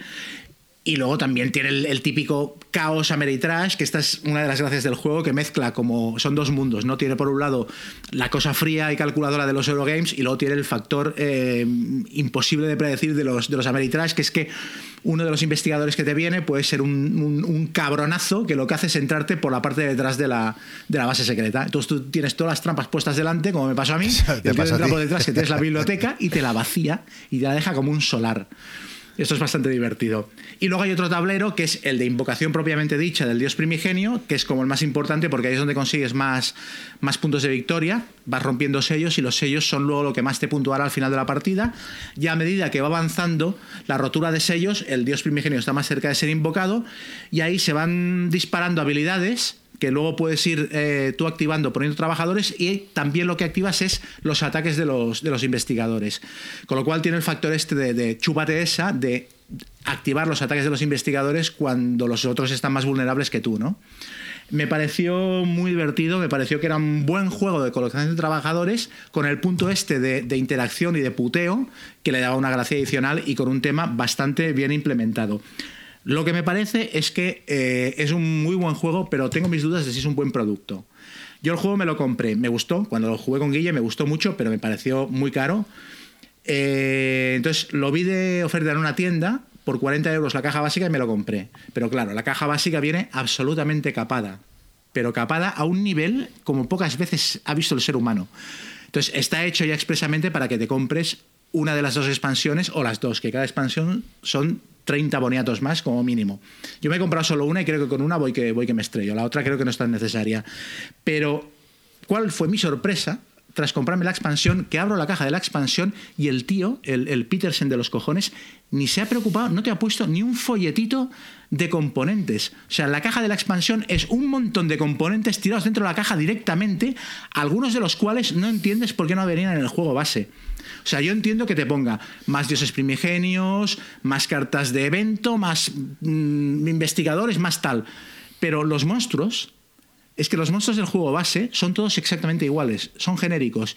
Y en la expansión te vienen monstruos diferentes, te viene el Shogot, el, Profundo, el tal, que claro, no es que sean componentes mejorados, no es que el cabronazo expresamente te ha metido monstruos de mierda en la caja de base del juego para que te tengas que ir a comprar la expansión. Una jeta una filomena, pero espectacular. Entonces yo desaconsejo por completo compras el juego, a menos que lo encuentres de oferta os lo compréis entre varios o el tema te vuelva loco. Porque una vez superado este listón, el juego está muy bien. Eh, bueno, voy a, opinar también. Eh, he, he de decir que cuando lo sacó Guille, eh, dije yo, mierda, va a ser una mañana larga. Pero, pero bueno, había que hacerlo por, por el bien del podcast y por eh, y bueno, porque oye, hay que, hay que siempre jugar de todo. Y bueno, y la realidad es que me lo pasé bien, ¿eh? Eh, me pareció un juego, lo que has dicho tú, Chema, pues es un juego con interacción, puteo, eh, o es, es divertido. Y, y- y luego el que puedas provocar tú, el que cuando salen los monstruos, me, me pareció simpático. Dicho esto, eh, tampoco me pareció la octava maravilla del mundo. Me refiero, lo pasé bien, mm, lo jugaría otra vez sin ningún problema. No sé si lo recomendaría para comprarlo. A no ser, como dices tú, que seas muy fan de, de Del tema. los juegos. Eso, del tema, efectivamente. Claro. Guille, defiéndete. No, no, sí, yo, cada uno tiene su opinión. a tu Sandy Está Peterson. bien, a mi Sandy Peterson. No, yo esto entiendo las críticas y tenéis razón. Yo igualmente, conociendo el mundo de los juegos, yo cuando me compré el juego no tuve ninguna duda. Yo compré el juego y las dos expansiones de golpe, ¿eh? sin haberlo probado. Era, sabía que eran imprescindibles. Todo yo miré un nada. poco y dije, por arriba. Eh, el juego me gusta mucho porque además luego la partida yo creo que duran una hora, hora y media como mucho con cinco jugadores, que hace que sea agradable. Tiene su punto de Eurogame, pero también su punto de interacción sin que se haga muy largo. Y además es una interacción muy divertida. Eh, en efecto, el vagabundo es un gran investigador cuando decide entrar por detrás y saquearte. Tienen los efectos, además, eh, como en todos estos juegos, tú estás jugando una especie de euro y de pronto te compras tu bicho, que es lo de eh, es un profundo de fuerza 5 y llega el siguiente, lo compras tú y le revelas el horrendo cazador de fuerza 9 y dices, pero eso cuesta lo mismo. Sí, haber elegido más tarde. Entonces me parece muy gracioso en ese sentido. Ahora, es un juego, en efecto, es caro. Además, eh, te puedes dejar todo luego el dinero que quieras en comprarle componentes de plástico y demás, porque Sandy Peterson siempre quiere tu dinero. Eh, y eh, sí creo que se debe probar antes de plantearse comprarlo. De hecho, por lo que cuesta, es para colecciones amplias. A cualquier otro jugador está. Pero también le reconozco la ventaja que puede unir a los dos mundos. A, a gente que le gustan los Eurogames y a gente más ameritrash. Como el día que lo sacamos un poco en Mecatol era cinco personas, que no es un número sencillo y algo rápido de explicar y sencillo de ponerse a jugar. Y cada uno de Y su además- padre y su madre de gustos también, o sea que... Correcto, correcto, porque estábamos varios Eurogamers de culo duro con varios, con gente muy de temáticos, con gente de, Sí, sí. de otros Yo debo estar Y muy el- sensible porque me lo estáis vendiendo todo, ¿eh? Y esto no puede ser. A ver, eh, en mi casa, en mi casa, este es un juego que triunfa. O sea, en mi casa, eh, yo saco el Preta Porter o saco el, el, no sé, el Lisboa y me dicen, ¿dónde vas con esto? No tienen nada que ver, no se parecen en nada a Levil High Priest. Pero saco Levil High Priest y ven allí los sectarios y las, y las gotitas de sangre y el profundo y el no sé qué, y estás haciendo lo mismo y la gente ya se pone cachonda. O sea, me hacen la ola. Y que los juegos así versátiles, que como decís, pues tienen su puntillo de Eurogame y también el caos de, de, de tipo más Ameritrash, pues al final pues está guay tenerlos. Porque de lo que ver, se no- trata es de tener un poco una ludoteca Sí, sí, variada. claro. No va a Y ganar, dura- Estoy no va a ganar ningún premio, Sí, sí. pero ya ha ganado el premio de mi corazón. Ay. No, Es un Eurogame luego- sencillo, de, es lo que ha dicho Guille, hora y media, eh, un Eurogame que se explica sencillo, que engancha y que estás toda la partida pendiente de, de las cosas que van pasando. O sea, me parece que funciona muy bien. Sí, sí, pero es eso, Joel, que tú, tú vente a Madrid un día y los no, pruebas, que lo me que vamos a tener que hacer es grabar mm, como mucho una vez al mes. Mm, por eso de Para las no compras. O sea, en fin. Está, pero y además recuerda que si lo compras estás haciendo una gran labor que es darle dinero a, Sandy, Sandy para que Peterson siga creando tantas monstruos. horas No, para Pa- solo para agradecerle la cantidad de horas de diversión que nos ha dado con la llamada de Chunu. Eso sí, es verdad. Eso, mira, eso, eso se lo perdonamos todo. Es como a George Lucas, ¿no? Que al final le tienes que perdonar las precuelas, porque te dio la guerra de las galaxias y el Imperio contraataca. Pues a Peterson lo mismo. Pero tiene una jeta que no se le acaba, ¿eh? Tiene una jeta. Es que te mete el tío en el reglamento del juego, te mete ya la explicación de cómo funcionan los componentes de las expansiones. Para que te vayas y te las compres. Es que es increíble. Es Bueno, en increíble. el, Catul, en el Catul Wars también hace eso. En el reglamento del Sí, sí, sí, Wars sí.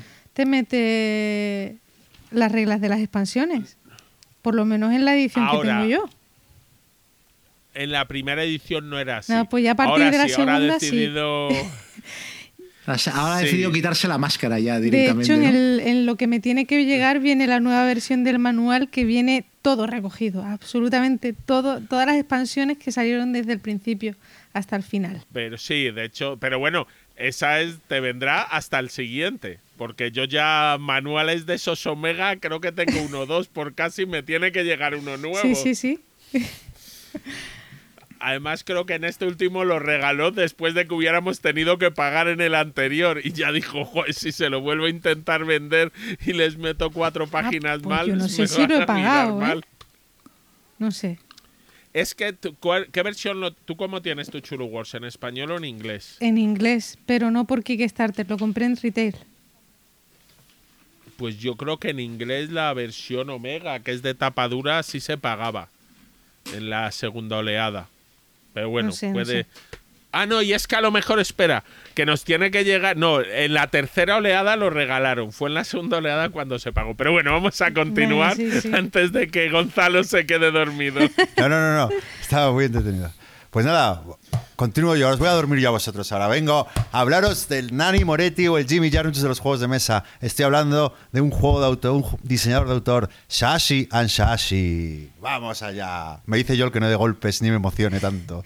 Es un autor japonés. eh, eh, bueno, un autor que adoro en todos los sentidos. eh, porque, bueno, digo yo que es un diseñador de autor, imitando el concepto de, o, de, director de cine de autor, porque, bueno, es un, un, diseñador que mecánicamente siempre le da un giro a, mecánicas que existen, pero sobre todo temáticamente, ¿no? Eh, es una, auténtica maravilla, porque no, no hay ni uno de sus juegos que toque temas eh, afines un poco al sector de los juegos de mesa, ¿no? Eh, yo, es- bueno, el juego en concreto del que, el último juego que he probado, todos sus juegos, eh, se llama Remember Our Trip, recordando nuestro viaje, pero bueno, tiene juegos como, sobre todo seguro que suena a lo mejor, porque es un, un outsider total, es un, como os digo, un diseñador japonés, que por cierto guardo, tengo amistad con él porque mm, yo no sé cómo topé con. Ah, sí, ya sé cómo topé con él. Porque tiene un juego que se llama Take the A-Core. Es un juego de bazas con notas de jazz musical. O sea, es un juego de jazz temáticamente de bazas. Una gacetada total, una puta maravilla. Y vi eso y dije, yo esto tiene que ser para mí. Y desde entonces, pues ya estoy completamente enamorado de este autor que, bueno, siempre que saca una novedad me lo manda, mira Gonzalo, tal. Y este año quedamos en Essen y, y- y fue muy gracioso porque yo me, me- me escribo mails con él de vez en cuando, le gusta mucho el fútbol y me pregunta del Madrid, no sé qué. Y bueno, es, muy simpático. Y claro, cuando llego, quedamos en Essen, eh, ahí pues chateando, ¿dónde quedamos? Aquí, aquí, vale, tal. Entonces llego y me encuentro a, a- a una rubia despampanante. ¿Tú eres Gonzalo? Y yo, ¿Sasi? no, no eres tú lo que yo esperaba. Eh, era, una, era una traductora, porque curiosamente el tío habla perfecto, escribe perfecto inglés, pero no tiene ni idea de hablar inglés. Entonces había contratado una traductora eh, todo el día porque tenía reuniones con, con diversas editoriales y luego para la reunión conmigo, eh, eh, que bueno, pues era una chica alemana, pues que sabía japonés, eh, muy guapa ella, y, y- y nada, hizo, hizo de intermediario entre nosotros dos. Bueno, deciros que Sashi eh, es el diseñador y es Asian Sashi porque su mujer eh, es la, ah, pues la, bueno, la encargada de todo el apartado gráfico de, de sus juegos, ¿vale? Y, y bueno, pues eh, Remember Our Trip, mm, tampoco quiero me- meterme mucho en, en- en- en de qué va el juego porque es un juego que todavía no ha salido. Eh, yo, como os lo digo, me lo ha mandado, es un juego que, se parece mucho al Tiny Towns, que, que es un juego, no, no el Little Town que he hablado antes, sino Tiny Towns, que, del que hablaré después también. Pero vamos, eh, solo para que, sepáis un poco de lo que hablo de la temática, pues es un juego eso, de, de, de recomponer eh, eh, ¿cómo se dice? momentos de, de tus viajes, ¿no? Eh, para que veáis que es una temática sui generis total y completamente loca, ¿no? Muy japonesa también, por otra parte. Y, y bueno, era más, más que reivindicar o hablar de ese juego, sino reivindicar este tipo de autores que yo creo que como bueno, opinadores o reseñadores que somos, pues es pues hablar de Maracaibos, pues, pues hay mucha gente que habla de Maracaibos y seguro que lo hace mejor que nosotros. Entonces, es reivindicar los juegos de autor y los juegos eh, que, que la gente poco conoce y, y que hay que reconocer.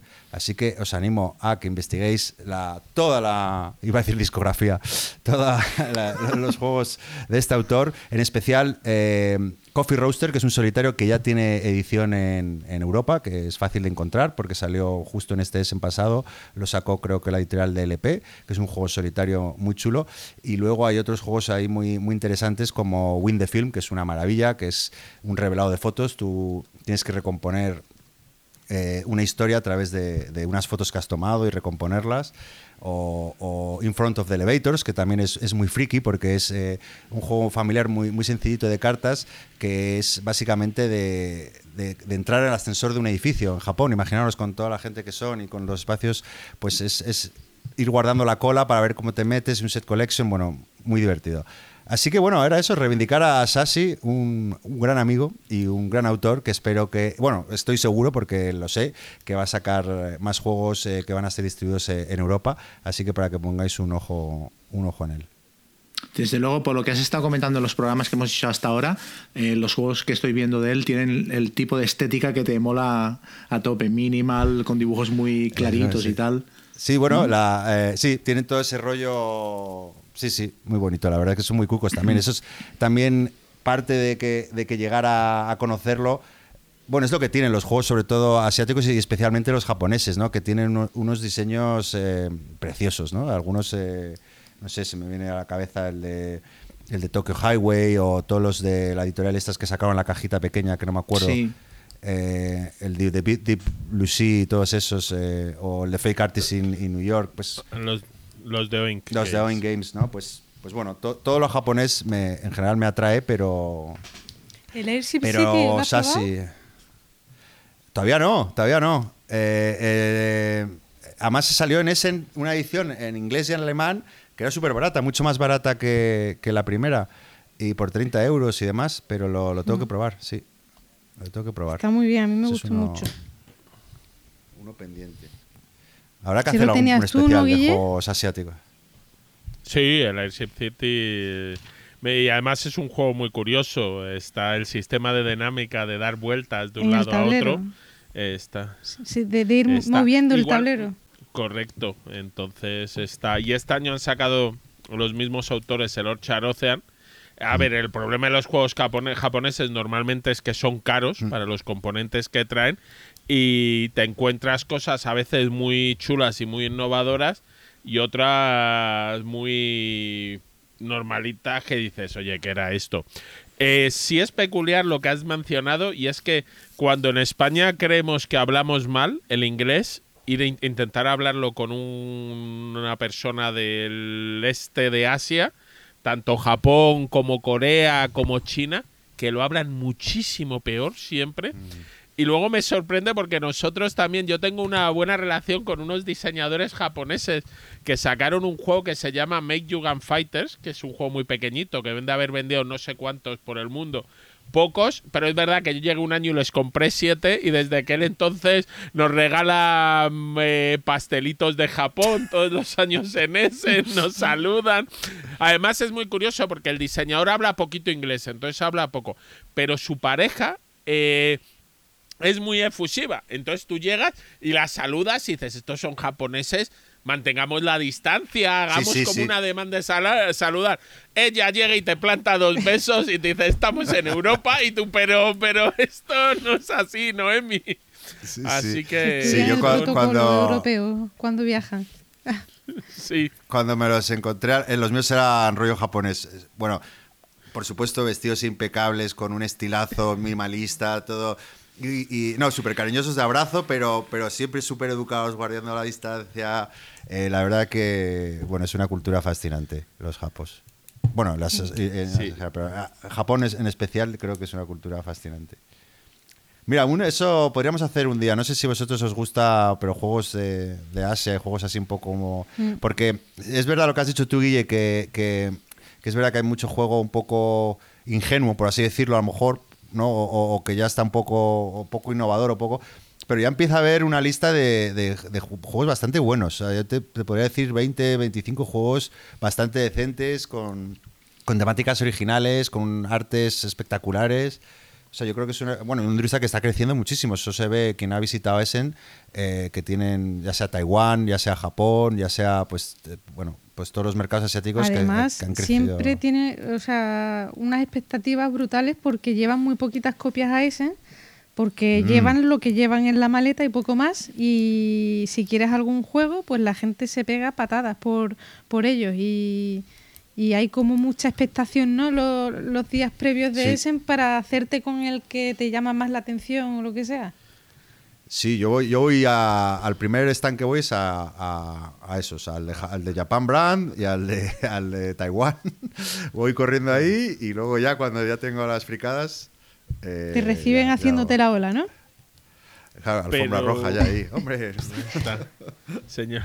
Igualmente, yo creo que al final han tenido más miss que hits en los últimos años. Mm. Pues, por ejemplo, siempre había salido, pero este año que estaba el Orchard Ocean, que era del mismo autor del Airship City, también llevaban 50 a 100 copias y el domingo les quedaban alguna a la venta.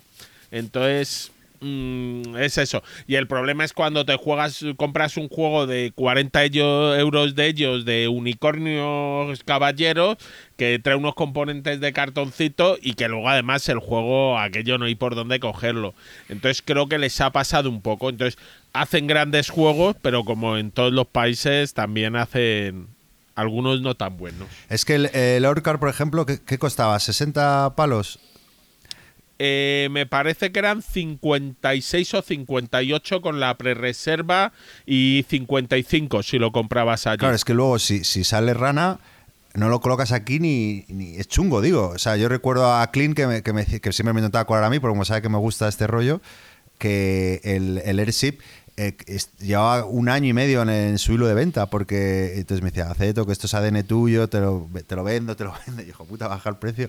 Y, y, es chungo luego de, de colocarlo, o sea, me ha pasado, de, traer muchos juegos asiáticos y luego que no me los saco ni con, vamos, ni con espátula. Eh, es que tres cosas un poquito raras, que no ha habido nada. El que, claro, pero el que no llora no mama, me refiero. O sea, que ahí, ahí, claro, te comes mucha mierda, pero cuando llegas a la joya, Felicidad máxima. Es, eso es verdad. Te pones tu, tu medallita y eh, avanzas con ello. Pero no, yo, yo como cuando compro juegos no tengo un interés luego en si son revendibles o no, sino que espero que sean buenos. Tampoco... A mí el Airship City lo compré porque alguien me sopló que todavía quedaban copias en Essen ¿Quién fue? Ah, fuiste, si fuiste tú. ¿No te acuerdas que me fuiste a preguntar qué, opinaba del juego? Y además se lo, se lo había oído mencionar a una de las dos copresentadoras de The Dice Tower. Sí. Y dije, ah, pues oye, si ha visto algo y me acerqué. Y la verdad es que me compró mucho.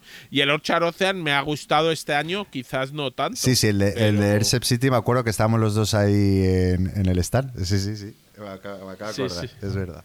Bueno, hace dos, hace dos programas yo comenté el Master of Respect. Exacto. Que es, otro juego japonés también de Essen y tal, que por cierto, un oyente me lo, me lo ha conseguido. Dijo, tengo, tengo una manera de conseguir uno, digo, pídeme, pídemelo ya. O sea que muchas gracias. Bueno, pues eso era Remember Our Trip y ese era Sashi and Sashi. ¿Quién va? Pues me parece... Voy. No, sí, ya he ah. vuelto. Se me había quedado esto colgado, pero he vuelto. Ah, pues yo voy a reivindicar otra cosa. y es el Everdell, que está teniendo unas críticas brutales y he jugado 15 partidas este mes en solitario, porque hay que decir una cosa, es un juego para mi gusto de uno o dos jugadores. ¿Y por qué?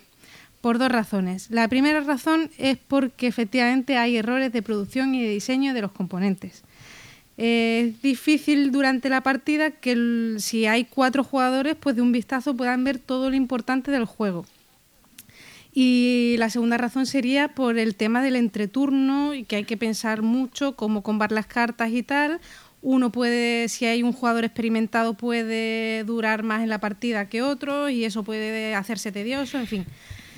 Eh, lo veo más para uno o dos jugadores. Y dicho esto, he visto en los últimos días muchas críticas en Twitter.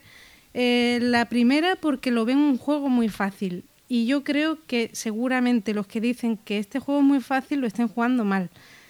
Eh, claro, como tú no lo ganas, el, que lo gana lo está jugando mal. no, no, no, en serio. He visto, me, he preocupado de, mirar muchas reseñas y muchos comentarios en la BGG. Eh, tanto en solitario como a dos jugadores y tal. Y en solitario muchísima gente habla de lo difícil que es ganar, por lo menos en el año 3. La gente empieza en el año 1 y es verdad que no es muy complicado, pero en el año 3 hay que decir eso, que las reglas, el, modo solitario viene como con una escala de dificultad, la primera es mm, sencillita pero a medida que van pasando los años se va complicando bastante y, el tercer año es muy complicado. Ya con la expansión ni os digo. Lo de la expansión es como el Ghost Stories, pero no a lo bestia, pero vamos, por el estilo. Es súper complicado. Otra crítica que también he escuchado es que hay mucho azar. Y es que es un juego que te das cuenta con las partidas que tienes que ciclar mucho el mazo. Y esto sería un problema si el juego no te ofreciera Mm, maneras o alternativas para ciclar el mazo y efectivamente las tienes y tienes muchas. Entonces, eh, sí, hay azar, pero no es, mm, no es tanto como la gente a lo mejor puede pensar con una o una primera partida o una segunda partida. Entonces, a medida que lo vas jugando, vas viendo que ese azar se puede mitigar bastante. Y claro, decir eh, que es un mal juego con una partida, pues es complicado. A lo mejor decir que no te gusta con una partida, por supuesto que sí, porque si, si el azar eh, no te gusta, tú eres de mucho control, o si te fastidia el árbol, porque puede fastidiarte, o no te gustan los combos que ofrece el juego, pues efectivamente puede no gustarte. Pero yo le diría a la gente, a los que se lo han comprado y han jugado una o dos partidas, que lo sigan jugando y lo sigan probando Em, es muy importante el timing en el juego, es decir, vas eh, jugando cartas y saber cuándo jugarlas es muy importante. Eh, los combos eh, en las primeras partidas no se ven tan claros, tienes que conocer muy bien las cartas y se va a notar mucho un jugador que lo ha jugado una o dos veces a un jugador que lleva muchas partidas. O sea, entonces, cuando hay mucha diferencia entre un jugador que ya lleva muchas partidas y uno que lleva pocas, y mm, efectivamente se ve que hay curva de aprendizaje, pues mm, lo del azar, ya os digo que, no es para tanto como, como puede parecer en unas primeras partidas. Y que el azar tampoco tiene por qué ser negativo. O sea, la cosa es, si pierdes una partida porque no te salen las cartas, cuando las necesitas o porque quieres hacer unos eventos y no te salen, no has conseguido sacarla, pues no pasa nada, juegas otra partida y listo. La cosa es que te lo pases bien mientras juegas y, ya está.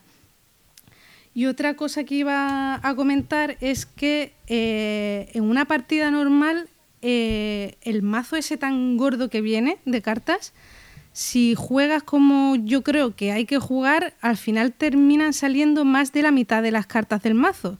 Y si de cada carta vienen al menos dos unidades de cartas, significa que prácticamente van a salir todas. Entonces, ya os digo, se está criticando mucho por ese tema y no creo que sea para tanto. Entonces, creo que habría que darle una oportunidad a este juego. No sé qué pensáis vosotros. Que ya estás tú para dársela. Yo se la di, de hecho. Yo se la di y ya está dada. ya está. pues yo coincido contigo, Joel. Bien. Me parece un juego entretenido, con una estética muy family friendly. Eh, a ver, desde luego lo tengo claro, es un juego para dos, como mucho tres. Eh, cuatro el entreturno te puede matar, pero es un juego de combos de cartas, te das cuenta que a lo mejor no hay que ir a lo más obvio, en la primera parte de pronto acabas con 15 cartas que solo producen recursos y dices, ¿de dónde saco yo aquí puntos? Vaya, a lo mejor no tendría que haber jugado así, así que tiene algo de aprendizaje. Eh, a mí me gustó mucho. Eso sí, reconozco que yo con el juego que lo comparo, que es un juego tipo Race for the Galaxy, es mejor el Race for the Galaxy. Pero el Everdell en su campo está y es bonito y tiene unos componentes muy monos y está en mi colección, ¿no? Si es que a mí me parece un juego la más de correcto. A mí no me parece un mal juego, pero lo jugué y pensé, bueno, ¿qué me aporta? O sea, mm, estaba pensando qué me aporta, qué tiene de nuevo, qué tiene de diferente y no le vi nada. O sea, No, es que me pareció que era como, como muchísimo. Entonces, me parece que es un juego muy bueno para gente que tenga una ludoteca que es en formación o que esté empezando, tal, porque te compras este que es más bonito que otros juegos eh, similares, ¿no? Es más bonito que el Race for the Galaxy, por ejemplo. Pero a mí no me aportó nada. O sea, no, no me impresionó. A mí no me atrae mucho, la verdad, pero no. O sea, ni tema, ni, ni mecánicas, ni. Pero bueno. No lo has no, jugado, ¿no? No, no, no, ¿Todavía? creo- no sé. No, Bueno, sí, no, sí. no te apetece, ¿no? No apetece mucho. Si alguien lo planta, pues, eh, pues eh, lo pruebo. Por ahí sí, sí que oído buenas cosas, pero. No, yo so- no sobre todo era eso. Es verdad que aportar nuevo no aporta nada. A mí mm, este tipo de juego de desarrollo de cartas, de combos, de ir bajando y optimizando tu ciudad y tal, pues a mí me encantan. A mí me recuerda, o sea, salvando muchísimo las distancias, pero es el mismo el mismo estilo de juego a lo mejor que en el Race for Galaxy, que en el Deus, que en el Terraforming, que ¿sabes? eh, tipos de juegos de, de bajar cartas y hacer combos con ellas. Entonces eh, veo que hay una curva de aprendizaje, que el azar para nada es tanto como lo pintan y que es un juego bastante exigente. Exigente. Y, yo que he jugado este mes, creo que, bueno, creo no lo acabo de mirar, son 15 partidas en este mes, pues veo una evolución. O sea, te vas conociendo las cartas y vas aprendiendo cuándo tienes que bajarlas y, cómo, hacer tu motor eh, tanto de puntos como de obtención de eventos, como de ciclar mazos, como no sé. Y luego la expansión, eh, a mí sí que me ha gustado. Es súper cara y no sé si, claro, el, el juego base ha salido bien de precio. Lo que no ha salido también de precio es la expansión. No sé si ahí han hecho como un ajuste de, de precio, no sé, no sé qué es lo que han hecho, pero es cara. Pero a mí, si llevas muchas partidas, sí que me, me da cosas nuevas. Igual tiene que ver con la tirada. Igual tiene que ver con que han tirado muchos menos ejemplares porque no preveían vender tantas como el juego base, por supuesto, y entonces sale más caro todo. Sí. Nada, para el que le guste juegos de este estilo, yo creo que le puede encajar. Eso sí, mm, dejad que pasen unas cuantas partidas, no lo vendáis a la segunda. Ni... O sea, yo creo que tiene recorrido. Pero es que estos juegos que necesitan este recorrido que tú dices, hoy en día lo tienen muy crudo. Porque el mercado no está para eso. El mercado está para dos partidas, no me convence, siguiente. Entonces, mm, sí que es verdad que hay muchos juegos que piden paciencia para poder profundizar en las mecánicas, pero luego por otro lado se te dice lo contrario. Y las mismas Fast food. editoriales están diciendo lo contrario. Fast food. Sí, sí, sí. Juega y, Pero en este y a la estantería. Puedes jugarlo y luego comprarte, porque dices tú la primera expansión, pero tiene un par de ellas más. Sí, Te da para de crecer. hecho, bueno, yo no sé si caeré en la siguiente porque ya con el juego esta que tengo, ya, vamos, llevo este mes 15, pero antes ya le he dado unas cuantas y sigo pasándomelo súper bien. Eh, y dije en su día que no caería con el arbolito y las monedas metálicas y tal, y eso está por ver, porque como lo vea en alguna tienda española, a ver si jugamos una lo trae o algo, voy a por ellas del tirón. Sobreproducción. El arbolito. Y sigo jugando con el arbolito, que por cierto, un usuario, eh, MAS, nos dijo que hiciéramos un top de, de los componentes más absurdos e inútiles que, que tienen los juegos. No sé si vosotros tenéis alguno por ahí. Sí. No caigo del árbol ahora mismo, pero, pero seguro que. Hombre, el árbol estaría en el top 3 fácil. Yo el otro día jugué al, al- por fin jugué al, al Tulu Wars y me pareció que eh, la ficha de has ganado la partida, que tiene un, un- un redondel de cartón que pone You are the winner o You win the game o algo así, que tiene el tamaño de un donut, esto es como un nuevo nivel ya de, de estupidez Pues de yo, yo, componentes. yo te mejoro eso, ¿eh? Yo nunca, nunca ju- mm, pido juegos por ni mi cumpleaños, ni por navidades, ni nada, porque es que, porque no, porque es muy complicado. Total, que un, el año pasado creo que fue el anterior, se me ocurrió la idea de hacer una lista con sus enlaces directamente y pasársela a Carlos.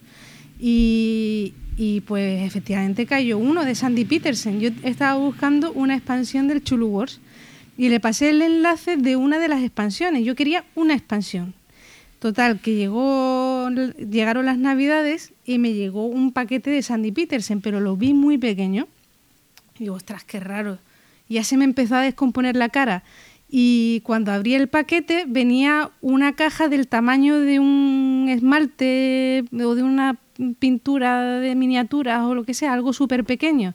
¿Y qué es lo que había dentro? El busto de Lovecraft. El, el, el- token de jugador inicial que venden en la página de Sandy Peterson y no, no era una broma ni era absolutamente nada raro. O sea, simplemente mi marido se había equivocado. Habían cambiado la, la página de, de, de Sandy Peterson, de donde se compran todas estas cosas, y la habían cambiado, la habían remodelado no sé qué, y el enlace que yo le había dado apuntaba ahora al busto de Lovecraft. Y eso es lo que me compró y lo que me llegó. O sea, estupendo. ¿Y no te parece fundamental? Hombre, Eh, por favor. Y además tiene su flechita No. para marcar el sentido del juego. Pero es que aún tiene un sentido. Pero, o sea, quiero decir, el busto de Lovecraft, si, si marca el primer jugador, pero es que la ficha de has ganado la partida, es- esto es tremendo. En el, en el Everdell Pero viene y- una carta de has ganado la partida, ¿eh? En serio. También. Sí, No sí, sí. Esto algo te tienen que dar para disfrutarlo y que Claro. te puedas hacer la Yo foto. el busto lo tengo, en vez de la caja del Chulu Wars, lo tengo en un armario donde voy guardando los juegos que voy jugando últimamente y tal para, para utilizarlo en todas las partidas. Es el recurso más utilizado de toda la colección. Cada vez que viene acá, alguien a casa a jugar y tal, sale. Eh, pues también tenés la primera edición, venía con eh, el Overcraft sujetando un faro, ¿eh? y era lo mismo, era una miniatura del Overcraft para marcar el primer jugador. Así que puedes juntarte con varios marcadores de primer no. jugador. Muy bien, pues eso era Everdell y los componentes. ¿Qué le toca ahora, Guille? o no me acuerdo quién le toca. Eh, sí, me parece que me tocaba a mí. Bueno, pues yo ahora voy a hablar de, de Coimbra. Coimbra es un Eurogame que salió eh, el año pasado, si no me equivoco. Salió yo creo, yo diría que algo antes de Essen, pero puede que saliera para Essen. Creo que Y salió- cuando digo el año pasado es hace Sí. dos. No, creo que salió en Essen, pero aquí a España llegó incluso antes que a, que a la feria. ¿No puede ser? Eh, puede ser, yo Unos es que días eh, antes, yo me lo o compré. sea, sí, sí. Eh, yo lo compré en las Gen Con, entonces lo tenía desde antes y no sé cómo. Pero, a ver, vamos al juego. Eh, el juego, eh, bueno, es de dos de los diseñadores italianos, de Familia Brassini y de Virgenio Gigli. Es un Eurogame tipo medio, medio duro, como quieras verlo, más bien medio duro, vamos a, sin llegar a ser un, un juego de los portugueses. Eh, y es de dar viajes por Portugal con tu personaje. Y la mecánica es que a turno se van a tirar unos dados y tú cómo gestionas esos dados. En esos dados te importará el color para una acción que vas a hacer eh, con ellos. Luego los usarás como puja. Entonces cuando pujes con ellos eh, será para coger personajes que si coges un dado de mayor valor el problema es que tendrás que pagar. El coste de cada personaje es el valor del dado. Entonces tú al escoger un dado de mayor valor en cada línea de personajes escogerás eh, el primero pero pagarás más. Luego los personajes te darán acciones o instantáneas o durante la partida y te irán permitiendo subir en tracks de influencia que después de elegir los personajes en función del color del dado que hayas cogido Este track de influencia te permitirá hacer cosas como coger monedas, como coger eh, influencia, moverte por el mapa e ir eh, eh, haciendo acciones en ciudades o ganar directamente puntos de victoria. El juego se juega en cinco o cuatro turnos, porque llaman primer turno al turno donde se seleccionan los personajes con unos sets en un draft tipo inverso del último elige una cosa de entre dos y va y vuelve hasta que llega el primer jugador y elige las dos y rebota hasta otra vez el último que elegirá lo que le quede. Eh, cada turno aparte, bueno, puedes elegir una carta de puntuar entonces, es un euro puro y duro. Eh, tiene un tema muy bonito sobre Coimbra. Que además ahora van a sacar una, un juego que se llama Alma Mater. Porque el juego, cuando digo que tiene un tema muy bonito, te da igual totalmente el tema. Este es un euro de los de verdad. Y lo que sí les decían es que el juego se llama Coimbra y no hace ninguna referencia a nada de Coimbra. Empiezas en Coimbra y te das a dar vuelta. Entonces, al menos este alma mater que van a sacar ahora está basado en la en la universidad de Coimbra y parece que tendrá algo. Igual de bonito el arte, es ¿eh? muy bonito el de la alma mater sí, de hecho han copiado la mitad de los personajes, además son los mismos, entonces un poco como que te mete, te sientes en un terreno familiar pero yo el Coimbra, si os gustan los juegos euros medios, me parece un juego muy bien hecho. No muy difícil, pero con una cantidad importante de decisiones. Eh, que se juega en 60-90 minutos. Se juega muy bien hasta los cuatro jugadores que, admite. Entonces es un juego muy, eh, muy bueno, de los euros buenos. Dime, Gonzalo. estoy de acuerdo, es, es un muy buen euro. Pero a mí lo que le, le pilla manía a este juego, te voy a explicar por qué. Estoy de acuerdo contigo, 60 minutos, un juego que funciona muy bien, eh, lo que quieras.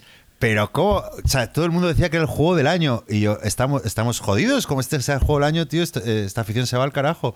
O sea, es un juego uno más, o sea, me refiero, no tiene nada especialmente... Le falta sal, pimienta, le falta alegría, me mm. refiero, es un juego un euro más.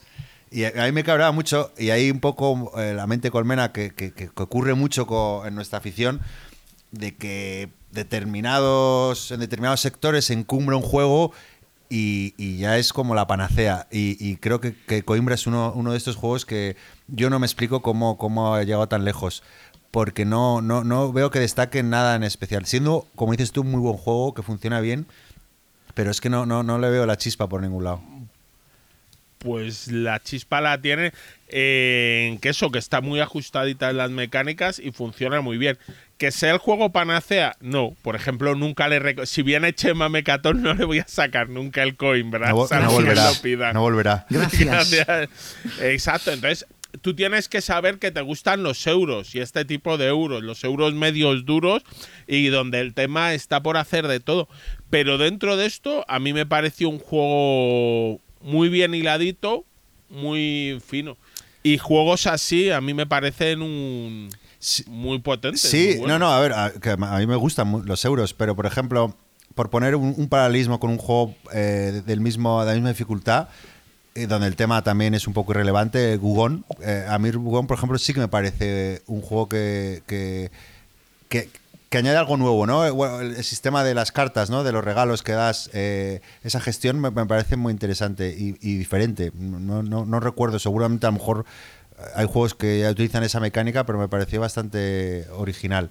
Y es un poco ese, ese tipo de juego, vamos, me refiero, que, que es de una hora de duración, eh, de dureza media y tal. Pero el Coimbra, juro que no, no, no, entiendo cómo ha llegado tan, tan, tan lejos. En mi opinión, ¿eh? Yo, yo lo tuve y lo vendí pero es un juego que a veces me arrepiento de haberlo vendido porque realmente es un tipo de juego que me suele gustar. Eh, ¿Qué pasa? A mí me da igual que un juego no ofrezca nada nuevo. Si no, podemos estar siempre queriendo que haya cosas nuevas en los juegos porque esto o sea, es imposible. Lo que sí yo creo que gestioné mal un poco las expectativas porque efectivamente lo estaba poniendo todo el mundo súper bien y cuando lo jugué tampoco dije, pues tampoco es para tanto y al final lo terminé vendiendo, pero es verdad que me gustaría volver a jugarlo. De vez en cuando digo, cachis que lo vendí. Yo no estoy de acuerdo con lo que has dicho, ¿eh? Eh, yo sí que creo que, que un juego, eh, ya sea por mecánicas o por tema, digo sobre todo cuando tenemos eh, colecciones extensas o cuando jugamos mucho, si no te ofrece algo, algo que, da igual lo que sea, ¿eh?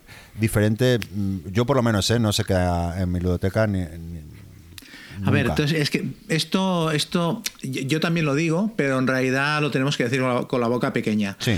Porque, o sea, la cantidad de, de dungeon crawlers que yo puedo tener y que me dices, ¿qué te aportan? O sea, la cantidad de, de- de- clones chungos que tengo del Space Hulk intentando buscar cuál será el siguiente Space Hulk y al final a- la, eh, la partida navideña que monto con la gente es siempre de Space Hulk porque sigue siendo lo puto mejor.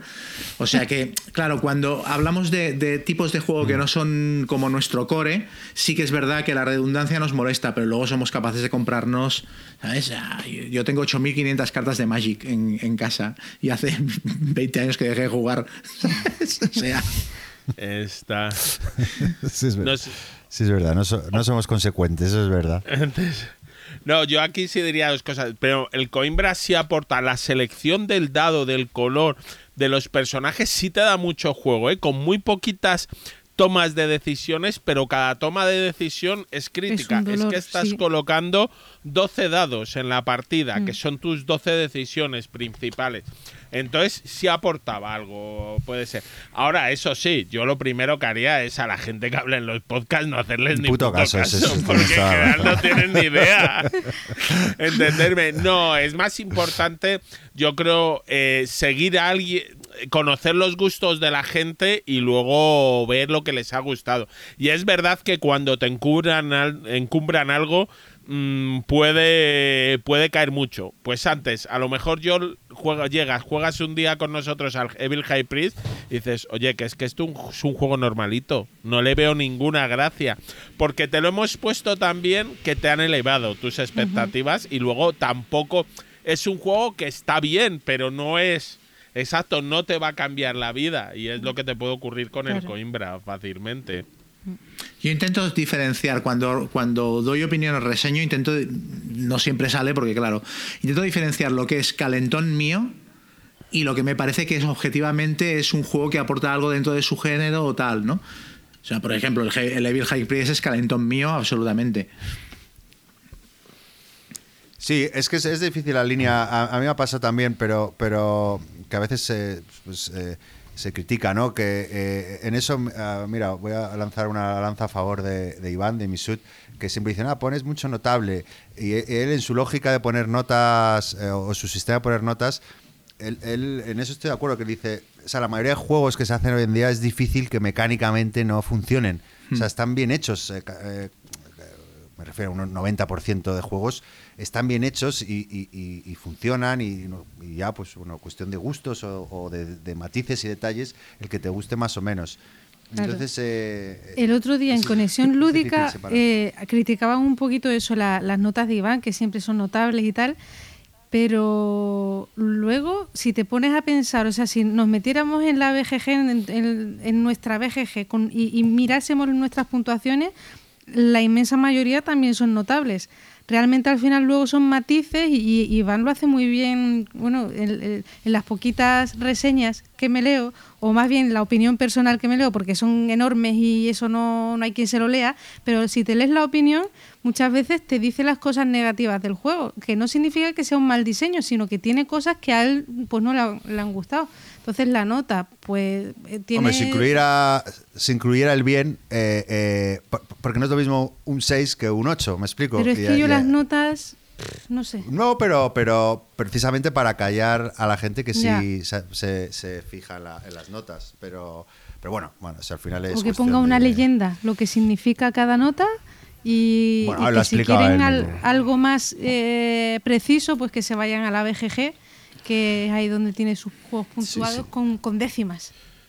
De todas maneras, también Hombre. hay que entender cuál es la particularidad del, del mundo de los juegos respecto a otras, mm, no sé, disciplinas culturales, llámale como quieras. Quiero decir, ver 200 películas de acción iguales, que no innoven nada, no pasa nada si están bien hechas. O sea, ver John Wick, que es una película de acción cojonuda, que no inventa nada, mm, no te molesta. Porque una película eh, te ocupa dos horas de vida, has pagado 9 euros por verla en el cine o la has visto en tu casa y punto. Un juego es una bestia completamente distinta. Es un cacharro que te cuesta 40, 50, 60, 80 euros, que te ocupa un mazo de estantería, que le tienes que hincar los codos para aprender a jugarlo, tienes que montar una quedada con gente. O sea, es un esfuerzo. Sacarle rendimiento a un juego es un esfuerzo. Entonces, ahí sí que se penaliza más los juegos que son muy parecidos a otras cosas que ya se han hecho. Simplemente porque el esfuerzo es mucho mayor. Oye, igual he sonado muy vehemente ¿eh? con el Coimbra, pero pero bueno, que no mm, tampoco. No, no, se te ha entendido bien, se te ha entendido bien.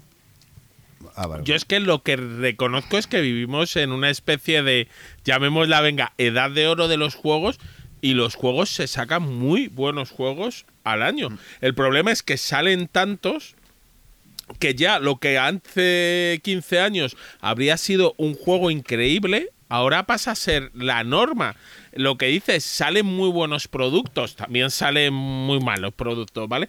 Pero salen muchos juegos y muy buenos.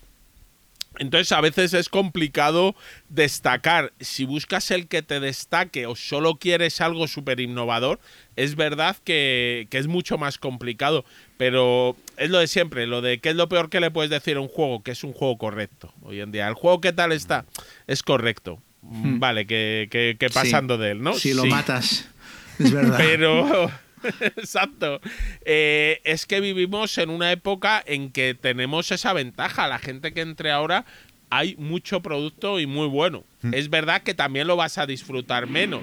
No vas a poderte jugar 100 partidas a los juegos porque pasarán, pero no sé, es otra época distinta. Sí, sí, ¿no? Interesante. Oye, chicos, llevamos una hora y cincuenta. No sé si queréis que hagamos otra rondita o, vamos a ruegos y preguntas. Eh, ¿qué, opináis? Eh, Como veáis. Eh, hacemos una, rápida así o, de juegos o como. ¿Sí? ¿Sí? Pues mira, yo si queréis la, hago muy rápida. Iba a reseñar un juego, me lo guardo para otro programa y en vez de eso, mini reseño el, el, el Tulu Wars que lo jugué el otro día por primera vez, después de tanto calentarme la cabeza. Eh, igual hemos exagerado un poco con el Tulu Wars. No sé, lo pregunto. O sea, ¿Os parece realmente qué, qué, tiene este juego? habla, con los fans de Chulu. ¿Qué le veis a este juego? O sea, me, gustó, ¿eh? me lo pasé muy bien, me pareció súper correcto todo. Eh, aparte gané barriendo y, me gustó que la temática funciona. Quiero decir que todas las habilidades yo llevo a Itaqua, el, el dios del viento, y el rollo de los de los wendigos, del canibalismo, de que van generando unidades nuevas porque se comen a los muertos, o los profundos, que los, los sectarios de Toulouse se pueden convertir en profundos porque van degenerando, o sea, o Hastur que aparece allí porque lo han invocado por error, todos temáticamente está bien hilado. Pero esto ya, ya lo esperaba, ya lo esperaba, pero mm, no vi, o sea, no vi ninguna mecánica que me volara la cabeza, me pareció que era que eran cinco o seis cosas bien hiladas, bien unidas. Lo de los, lo de los grimorios le da la gracia, porque es, a medida que vas jugando vas, vas eh, desbloqueando habilidades especiales de tu bando que lo van, van haciendo que, que, cada bando se vaya haciendo más asimétrico a medida que la partida avanza. Eso me pareció chulo, pero tampoco me pareció revolucionario. Y luego tiene un efecto el juego que no me acabo de convencer, que es común a este tipo de juegos tan confrontacionales, que es el rollo de débil con el fuerte, fuerte con el débil. O es un juego en el que vas a, pegarle al que va perdiendo, porque el desgaste de pegarle al que va ganando es tan bestia que acabas cebándote en los jugadores que ya están teniendo problemas para avanzar en la partida. Entonces tiene el punto por suerte es un juego de 90 minutos y tal, y unas risas, jojo, jaja. Pero tiene el punto este chungo de te voy a meter a ti que estás abajo y que estás bien jodido, pues te voy a dar más, ¿no? Pero no sé. es que me pareció un juego de. Me pareció un juego de caja pequeña 50 euros. Sinceramente. Eh. Yo no sé, es que los pisapapeles estos que. Porque aparte son unos chorongos de plástico que dices, si fueran unas esculturas de, de cojones, pero no, no son mondongos me quedé un poquito frío, la verdad. A ver. Venga, Guille, te dejo a ti. dejas a mí. A ver, yo lo primero, lo que hablábamos de gestión de expectativas. Ahí está. Yo cuando me compré el Chulu Wars esperaba un Risk con miniaturas de Chulu. Entonces esto es mucho mejor. Eh, lo siguiente, es un juego de facciones asimétricas muy bien hecha. Eh, luego eh, veo que tenemos grupos totalmente distintos. Yo, el, eh, el Chulu Wars, perdón, lo llamo el juego de llorar para decir que no soy yo el que va ganando, que es el de al lado para que pegues al de al lado. Todo el mundo pega al que está ganando. Entonces, no, no he notado eso de pegar al que va perdiendo. No, no, tú pegas al que va ganando. A ver, desde luego. Yo no, lo, no, o sea, no le quiero reseñar y estoy haciendo un comentario más que otra cosa porque solo lo he jugado una vez. Mm. Yo llevaba Itaqua y cuando vi cómo funciona Itaqua dije, hombre, yo me voy a chetar aquí al máximo porque Itaqua va como ganando, en cuanto desbloqueas una habilidad de los Wendigos, va ganando eh, em, unidades gratuitas, incluso cuando hay batallas que, en las que él no ha participado. Pones ahí un mondongo cada vez. Entonces acabé con todas mis unidades en el tablero, nadie se atrevía a pegarme. Yo estuve mm. quieto, inmovilizado casi toda la partida, hibernando jugando un turno sí y otro no, porque cuando hibernas acumulas puntos para el turno siguiente y el turno siguiente pegas la gran hostia. Entonces, en el turno en el que pegaba la gran hostia, iba siempre a por el que estaba más débil. Yo en las partidas que estaba tan gordo que no se atrevía a tocarme nadie. En las partidas que jugué el mes pasado, lo llevé y había tres jugadores que no habían jugado nunca y hacían lo mismo que me estás comentando, que estás comentando tú ahora. Y el otro que había jugado una partida y yo les decíamos, no, es que vamos a ver, si yo voy ganando tenéis que ir a por mí, no me dejéis poner portales, no me dejéis, eh, ¿sabes? No me dejéis avanzar en el juego porque es que ganas en, menos de una hora. Entonces tienes que ir a por el que va ganando. Luego, las diferentes facciones, o sea, es que son muy diferentes o sea, eso es lo, que a mí mm, me hacía flipar con el juego, porque no es la típica simetría de un site o, de un root, que sí, que es asimétrico, pero esto es brutal. O sea, cada cual eh, más difícil y, o sea, perdón, más difícil, no, más diferente y, ¿Qué, qué? Estoy moviendo los brazos mucho. No, no, estoy escandalizado. O sea, ¿me estás comparando esto con, con la simetría del root? Que cada bando tiene un libro de reglas prácticamente propio. Bueno, las, sensaciones de jugar una facción u otra, eh, o sea, como no te las conozcas, vas a atacar a uno y oye, que de repente eh, esa facción viene con otro monstruo que estaba en el otro lado del tablero porque esa facción pues le vuelan los, los bichos y, y, se unen a la batalla y tú no tenías ni idea. O sea, eh, hasta que no has jugado unas cuantas partidas con cada facción, no sabes por dónde te vienen las tortas. O sea, yo lo veo muy, muy asimétrico, ¿eh? Esas partidas yo las pienso jugar, ¿eh? O sea, yo estoy encantado de que lo tenga alguien de mi entorno que no sea yo, que no me ocupe espacio en casa ni me haya costado 200 euros. Estoy encantado y cada vez que me llame para jugar lo voy a jugar porque yo me lo pasé muy bien y me pareció muy accesible, se aprende rápido y se juega como el agua. Mm. Pero claro, uff, o sea, al mismo tiempo sentí un alivio. Me dio ganas de probar el, el Gloranza, Gods of War, porque dicen que es como una versión avanzada del mm. que esto ya nos pueda decir si es así o no, que es como más complejo, más profundo y tal. No. Vale.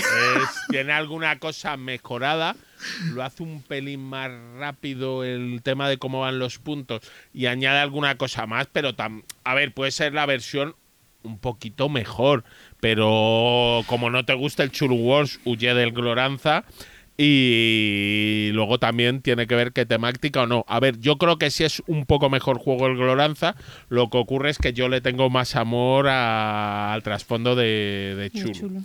Pero bueno, no sé, yo ya te digo, es eso, es un juego de facciones asimétricas y yo mm, lo pasamos bien porque además está en el punto juego de juegos de llorar. Yo estos son los juegos en los que utilizo lo que le gusta a Gonzalo, que es llorar al otro para decir que peguen al de enfrente sin que se vaya de largo y luego el placer que te da tirar esos cubos de dados cuando de pronto en un combate tiras 15 dados y luego salen todos blancos y dices, vaya.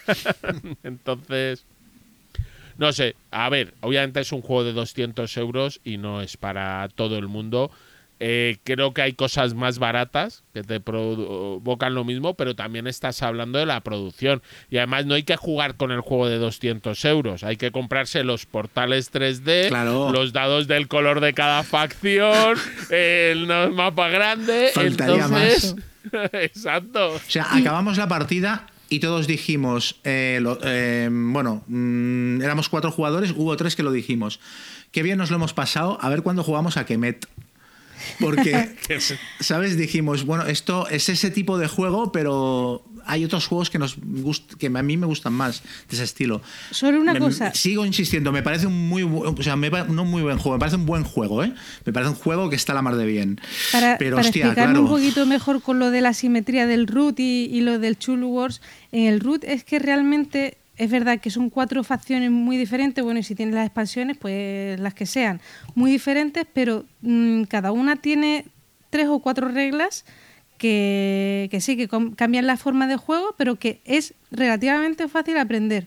Pero en el Chulu Wars el coste de los monstruos es diferente, los grimorios de cada facción son diferentes, eh, las habilidades de cada primigenio son diferentes. O sea que mm, entender cómo funcionan las facciones eh, lleva unas cuantas partidas y ahí, o sea, si hay un juego asimétrico para mí es ese, o sea, la simetría pura y dura y nunca mejor dicho.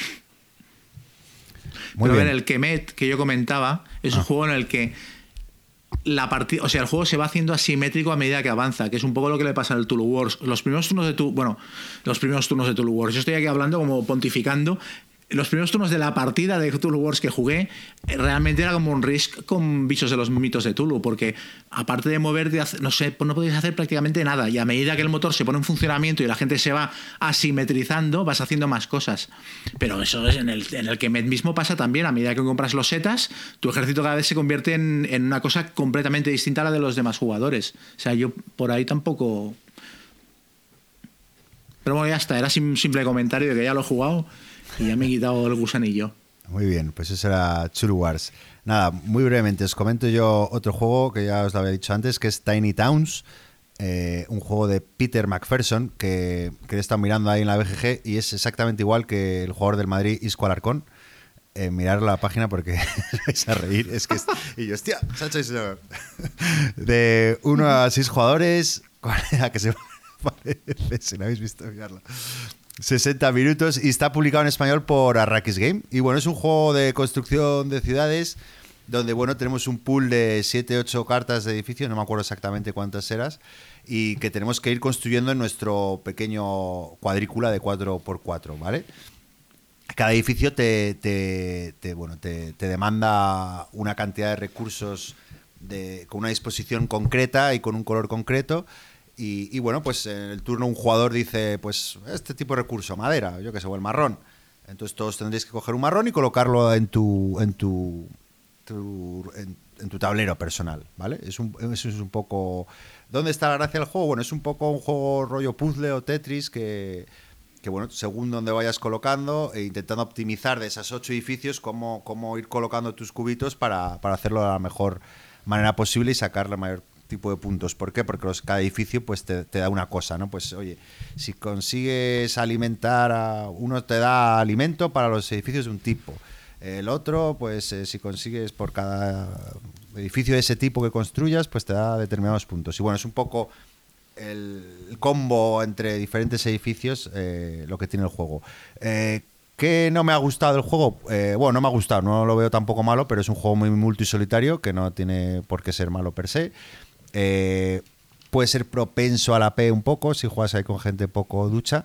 Eh, pero bueno, es un juego entretenido, eh, si te gusta este rollo de puzzle, y sobre todo mm, lo he jugado una parte en solitario y una con, tres personas. Creo que la disfruté más en solitario, porque al ser tan multisolitario, que tampoco, pues es lo que te decía antes, yo, de, de este tipo de, 20 minutos, 30 minutos de solitario, pim pam pum, te mantiene entretenido con una cervecita y me lo pasé bastante bien digo, ese es el tipo de solitarios que me, que me que digo que son eso, pues sencillos de jugar y que te lo, te lo echas y, pasas el rato. Y bueno, eh, ¿qué más cosas? Pues que es rejugable porque tiene bastantes edificios.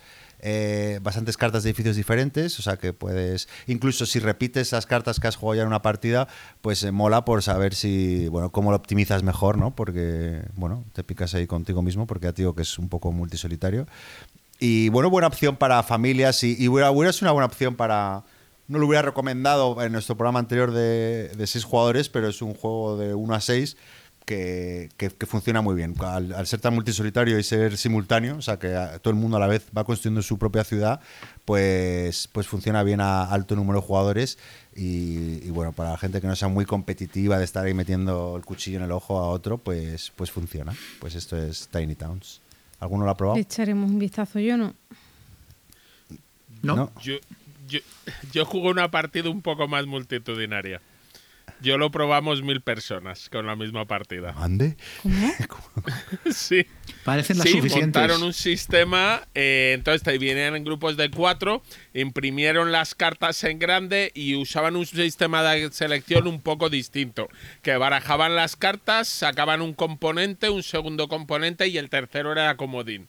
Y todo el mundo jugaba con los mismos edificios, las mismas reglas y allí, ya te digo, mil ¿En personas. Gencon o qué? ¿Pero esto dónde fue? Sí, sí. ¿Dónde? En Gen- En Gencon. Ah. En la presentación de tal. Pero que, que- que me pareció curioso como posibilidad de jugar. Luego daba igual porque ni se molestaron en decir quién había hecho más puntos. Era para conocerlo y en cada mesa al que ganaba le decía muy bien, muy bien, te has llevado un pin. Ah, Pero bueno, eh, para poderlo montar en una convención es... A lo mejor no te hace falta tanta gente, pero que me pareció Sí. curioso. Sí, es un rollo estilo sagrada, un poco de un poco ese estilo de juegos, ¿no? Abstracto, eh, porque sí, porque es completamente abstracto. eh, y bueno, la producción está muy bonita y bueno, pues ese esti- estilo de juego. Si te gustan los juegos así un poco de, de puzzles, rollo Tetris y como, como le llaman poli- polímono, ¿no? ¿Cómo poli tiene un nombre en Polín- Sí, sí que, que Polígamo. nunca sabe- pero... Poli bueno, poli malo. Poli bueno, poli bueno. Eh, Bueno, tiene- ti- tiene- los americanos, los anglosajones utilizan este término para definir este tipo de juegos y no tengo ni idea cómo se... Sí, a las fichas del Tetris, Sí, ¿no? eso, eso, que es poli, yo qué sé, bueno, polisémico. Sí, ahora es que ahora no me sale. Bueno, pues eso era Tiny Towns. Next. Bueno, yo súper rapidito eh, mencionar el Battles of the Ba- eh, eh, Celes. Es un wargame mm, para los que ya han jugado algunas cosas de iniciación, pero quieren un pelín más, porque hay muy poquitos conceptos nuevos y mm, se juega relativa- relativamente rápido, unas dos horas dos horas y poco, y se puede jugar uno o dos. Eh, yo lo juego en solitario también, o sea que... Y nada, lo que representa es la batalla en las Ardenas del 23 al 27 de diciembre del 44. Eh, los alemanes tienen que ir hacia el río Mosa y los aliados lo que tienen que hacer es impedírselo o, mm, o fastidiarles la, la línea de suministros que tienen. Y es muy curioso el juego porque, bueno, nada más que hay unidades o de artillería o de mm, o motorizadas, muy poquitas unidades en el mapa. Y cuando tú te mueves, o sea, cuando vas a activar una unidad, eh, los puntos de movimiento de esa unidad los utilizas para moverte y si te sobran puntos también puedes atacar y dependiendo de los puntos de movimiento que te hayan sobrado vas a poder hacer un ataque ligero un ataque fuerte eh, que te va a dar modificadores en el dado a la hora de hacer los ataques y tal. Y el juego pues tiene cosas curiosas porque bueno, las rondas son el 23 de diciembre de día y de noche, el 24 de día y de noche, 25 de día y de noche y así. Y entonces, eh, de día, pues los aliados tienen una serie de ventajas, de noche los alemanes, pues todo con relación histórica. De hecho, eh, las reglas están traducidas por Wargame Reviewer y han hecho unas notas del diseñador y comentarios históricos, eh, el Kike Espárrago, el diseñador del Congreso de Viena, y son súper interesantes porque está muy bien tematizado el, el juego. Y otra cosa curiosa es que tú no vas a poder eh, mover las unidades y hacer cosas con las unidades que te dé la gana, sino que cada día te dice el manual, el 23 vas a sacar de día estas unidades, eh, la- las vas a sacar y las vas a meter en, un chi- en una tacita. Entonces, todos los chips de esas unidades, los, no las que está, o sea, es como tú tienes las unidades en el mapa, tienes un montón de panzer. Bueno, pues tú metes una de panzer en la tacita, otra de artillería, otra de no sé qué, las metes en la taza y también metes unos chips eh, tácticos. Robas de la taza y esas son las unidades que vas a poder activar durante ese día. No vas a poder activar todas. Y los cheats tácticos pues son simplemente pues modificadores a los combates, modificadores eh, al movimiento. eh, hay otro que es de soporte aéreo que te permite atacar eh, a partir de no sé qué fecha pues a los aliados unidades alemanas y es muy sencillito, tiene muy pocos conceptos nuevos de lo que tendría cualquier wargame de iniciación, pero es un pelín más.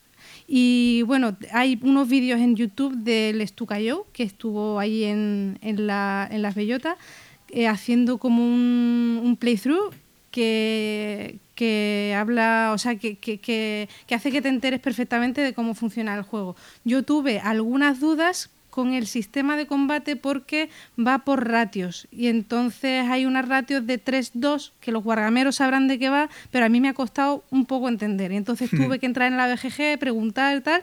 Y lo bueno es que hay un par de personas que están súper atentos al hilo de la BGG, a los hilos de, de preguntas y te contestan sobre la marcha. A mí la primera partida, ya os digo, hice cosas más y tal, pero ya la segunda fue, yo creo que no cometí ningún error, todo súper claro, muy sencillo y muy, muy, muy chulo. Oye, Dime. tengo. Qué bonita es la portada. Muy. Muy Es bucólica. un juego así de con la estos nieve. que vienen en bolsita de zip, no, no viene en caja. Que eso Ah, hay gente qué que bajón. gusta. No, como, como- Te iba a decir eso, No. ¿cuánto costaba este juego? Pues creo que eran 22 euros o por ahí, ¿eh? Era muy, Ah, muy muy bueno. baratito. 2012 veo. Eh, Pero sí. ¿y, la, ¿y la portada entonces? que este, O sea, es No, no, las es que reglas. y el ya juego está. viene en una bolsa zip y, el, y viene con una cartulina que son las tablas de combate y algunos modificadores y tal que se aplican durante los días del juego y eso hace de portada. Y Ah, bueno, dentro viene el manual, vienen los, los, los tokens y también, bueno, no viene el dado de 10 caras que debería venir porque se juega con un dado de 10 caras y ese te lo tienes que buscar tú. No sé si las ediciones ya más modernas vendrán con el dado, pero la que yo tengo te lo tienes que buscar tú por tu cuenta. Pero tiene unos sistemas muy curiosos de activación, eh, tiene azar, tiene mucha estrategia también y, si, te lees los comentarios históricos que, hizo el Kike Espárrago sobre el juego, pues ves que efectivamente pues est- está muy bien metido el tema en el juego, tiene muchas cosas curiosas. ¿Y dónde? Pues eh, oye, a mí vendido. Sí, también me has convencido. Yo me lo Encima, voy a buscar. 22 pavitos, pues oye. Mm. El único bajón es lo de la Ya bolsa, porque contaré, luego no sé dónde. Yo tengo varios así, el, el que está ahora muy de moda, el, el Waterloo 1800... ver- Sí, el 815, ¿no? ¿Es? Sí, sí, sí. Pues ese también viene en una bolsita. Bueno, la, la edición Sí. nueva, la que viene con erratas, esa sí que viene con caja. Pero a mí, a mí me gusta el sistema zip, ¿eh? a mí no me, no me molesta. Sí, a mí no me molesta. ¿no? Bueno, bueno, bueno. pues es, muy, que- es muy cookie. Oye, Sí. ¿y duración? Pues unas dos horas, dos horas y pico. Hmm. No creo que se vaya En más. BGG ponía 180 minutos, estaba viendo. Tres horas. Yo Mm. creo, bueno, las primeras partidas a lo mejor, pero la segunda yo iba volada, ¿eh? Una vez, eso sí, le dediqué tiempo a entender el tema de, lo- de los ratios de combate porque lo del 3-2 no me entraba en la cabeza. O sea, yo debo de ser muy de letras o no sé. Y eso para los para los mancos, como el mono de Chema, o sea, digo, como, nosotros, como yo. es, eh, es, eh, ¿Lo entendiste? O sea, ¿cómo lo entendiste eso? ¿Dónde, Nada, ¿Cómo pues lo aprendiste? eh, puse un en el bueno, Celacanto también me estuvo ayudando, le mandé un WhatsApp y, y me estuvo ayudando Ah, y al final es, eh. es sencillo, pero es verdad que el 3-2, o sea, si fuese un ratio eh, es que no, no me acuerdo cómo era, pero hay unos ratios que son más sencillos, pero el 3-2 Bueno, que si... no es un ratio muy, muy intuitivo, digámoslo así. Entonces, con- pero con un susurrador no hay problema, ¿no? Ya te o sea, digo, que no, sería, le met- a hacer a canto. Exactamente. Yo me metí Vale, vale, vale. luego también en la BGG, puse las dudas y directamente me lo resolvieron, me pusieron eje- porque vamos, que no lo entendía, ¿eh? me lo explicaron una vez y le digo, sigo sin entenderlo, por favor, ¿me lo puedes Es explicar de otra porque- manera? Y sin problema. Porque lo de los ratios, eh, antes era la manera estándar de jugar a Wargames. Y claro, y yo no me- esto se ha perdido, claro. no Hoy en día hay muchos Wargames que utilizan otros sistemas. Cuando has dicho lo del 3-2, yo es que he pensado, ¿cuántos años que hace que no juego un Wargame con que utilice ratios de combate, que la tabla aquella y tal? Yo los aplicaba de alguna manera, luego me di cuenta que no lo estaba aplicando bien y ya te digo, esta gente me lo explicaron de varias maneras diferentes y al final logré entenderlo, pero me costó, ¿eh? O sea, será que no estoy acostumbrada a este a este método de combate, o no sé. Pero nada, muy recomendable el juego.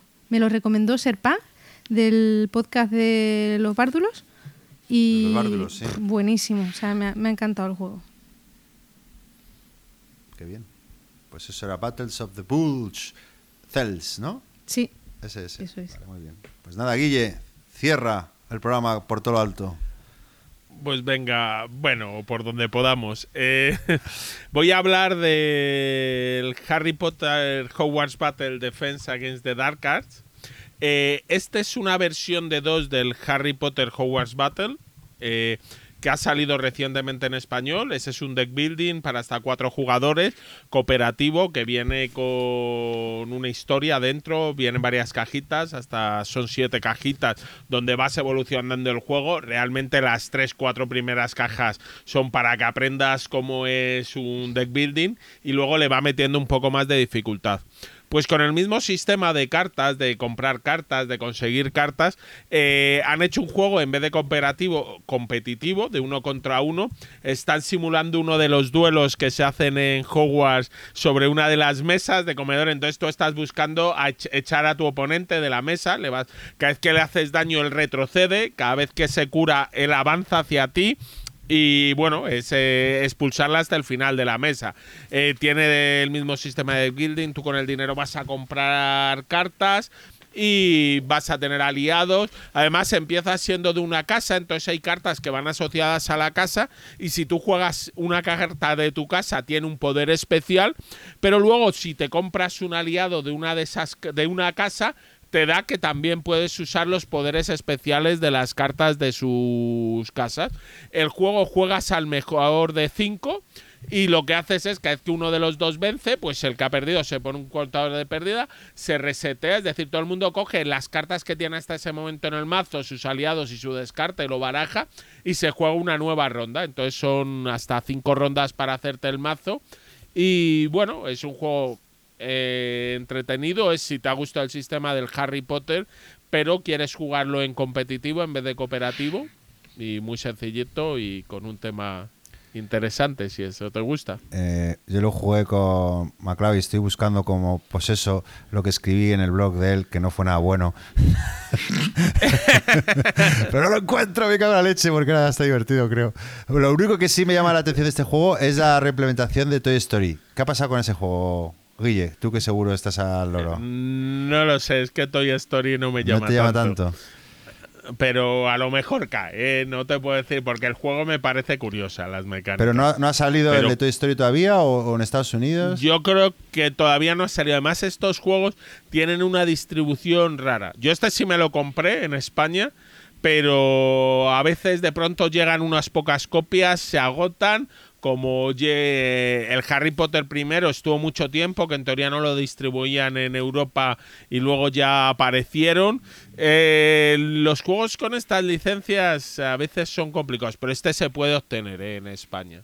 Y Ahí está, pero bueno, buscaremos el de Toy Story para ver qué tal está. Bien, bien.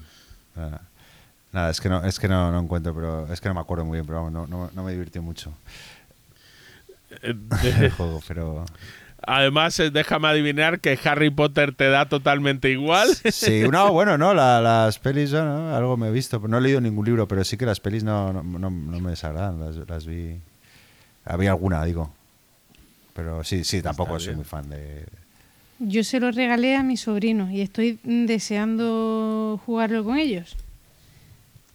No sé si lo habrán jugado o no, se lo regalé en Navidades. hombre, si no has sabido, Pero como están en Córdoba y Ah, yo vale. aquí, pues pues nada, eh, Harry Habrá que probarlo. Potter Hogwarts Battle, ¿no? Ese es. Battle. Pues eh, Exacto. nada, chicos, si queréis, ya llevamos dos horas y cuarto. Si queréis brevemente comentamos un poco, pasamos a la sección de comentarios de nuestros usuarios, ruegos y preguntas. Así que vamos allá. Eh, nada, aquí nos eh, nos dicen aquí en iBox, ¿no? Un anónimo que bueno que el Winner Cycle es una pasada y eh, qué más por aquí Amarnasan. A ver, nos dice que yo siempre he admirado el valor de poner el precio al que pusieron la cajita de la versión inicial de Pike Renaissance y de otros juegos de Eklund, y no lo hice con sarcasmo. Eh, y bueno, y dice que si lo hubiera editado FFG, la caja sería el triple grande y con el inserto ocupando las dos partes como es habitual.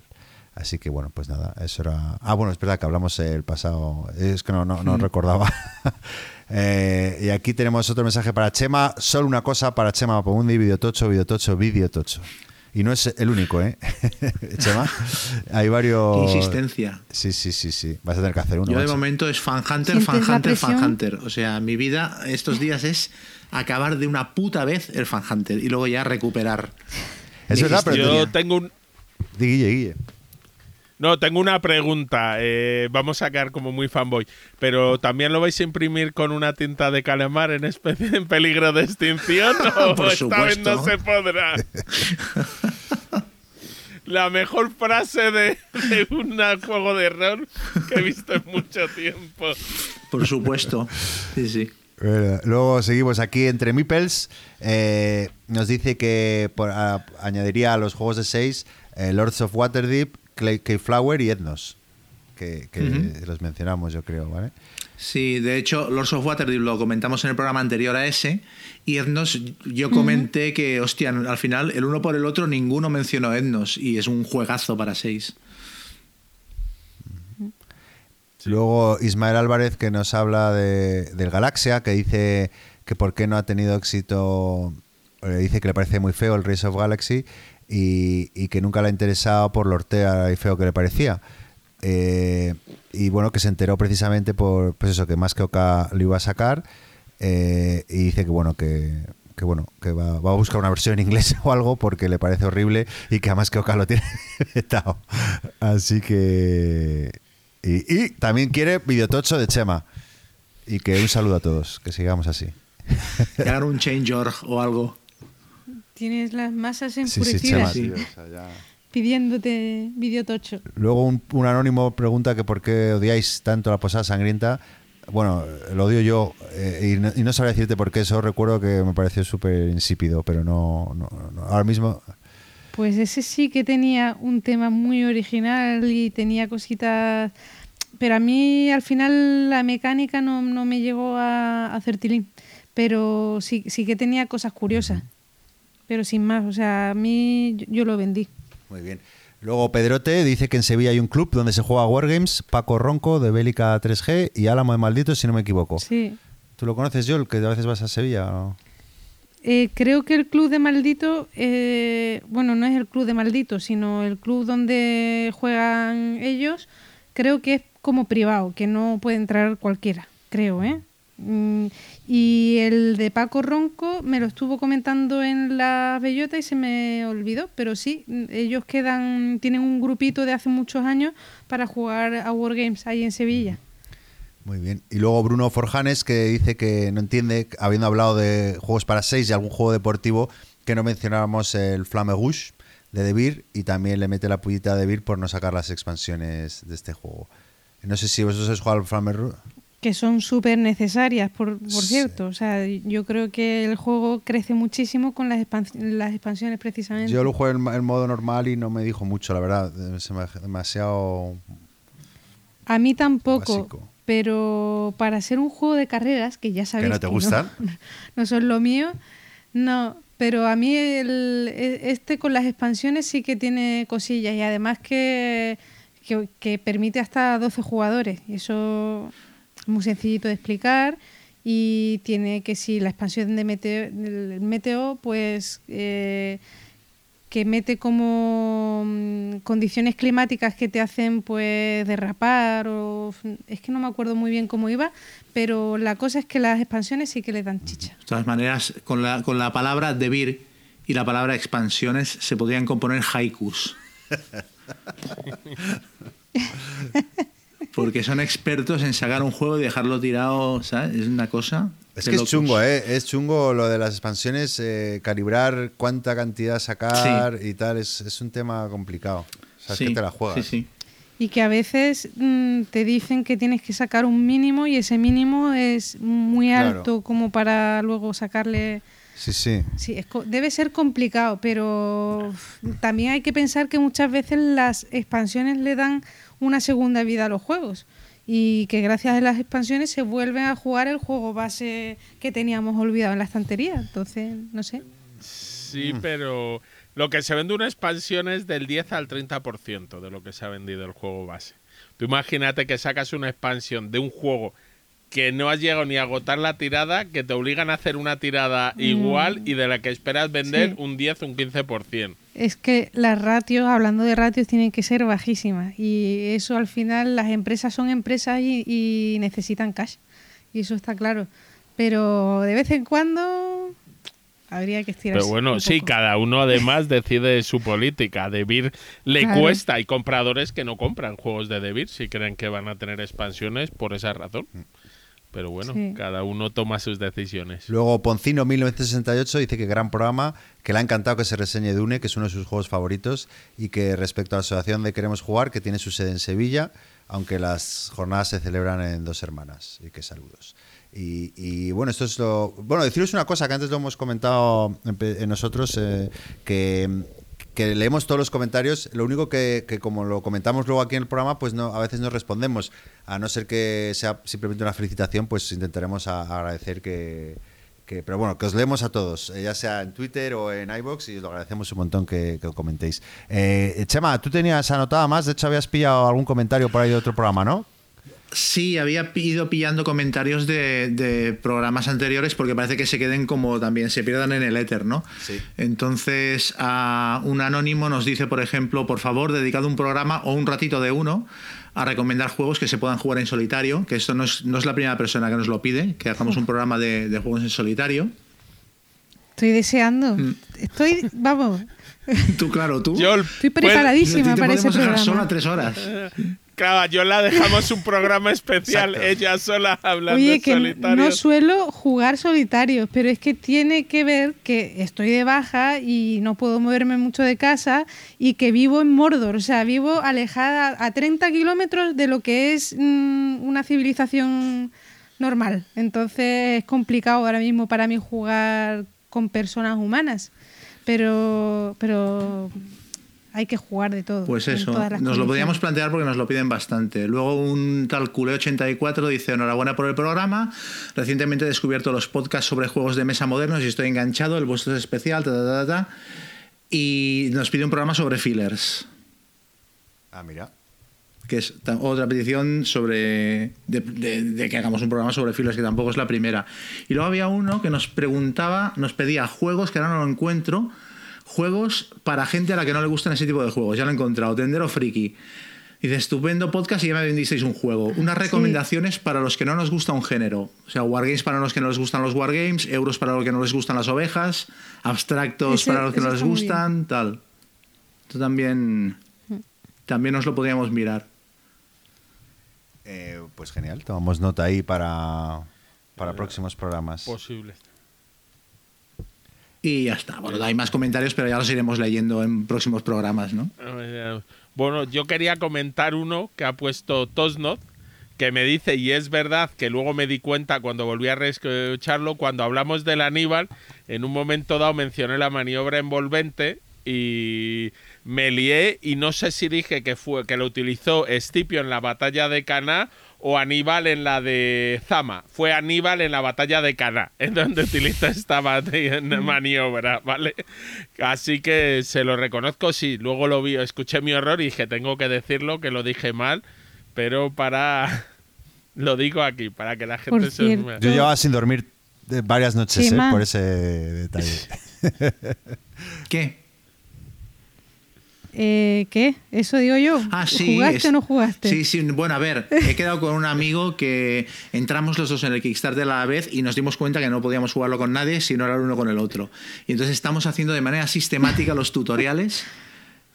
Por orden, ah, como, como dos tonticos, ahí, ay, mira cómo me muevo, ay, mato una unidad. ¿Pero de qué habláis? Y el objetivo es dentro de 16 Del Ah, del Aníbal. Aníbal, vale, tutoriales vale, vale. llegar a llegar Sí. a jugarlo, Aníbal. Que van haciendo los tutoriales y tal, y no, que hay que lanzarse, que en la primera partida cometes 80 cosas, o sea, 80 errores, no pasa nada, ya se corrigen para la siguiente, pero así, eh, yo creo que es la única manera de, de jugarlo y de aprenderlo. A ver, ¿eh? a nosotros el sistema de tutorial es verdad que es muy lento y que el primer tutorial es eh, conquistar eh, una parte de la península ibérica y el segundo tutorial, eso son cosas muy chorras, pero nos está yendo bien porque aparte estamos viendo que hay muchas mecánicas que ya son de juegos que conocíamos. Hostia, esto es como el túnel de Struggle, tal.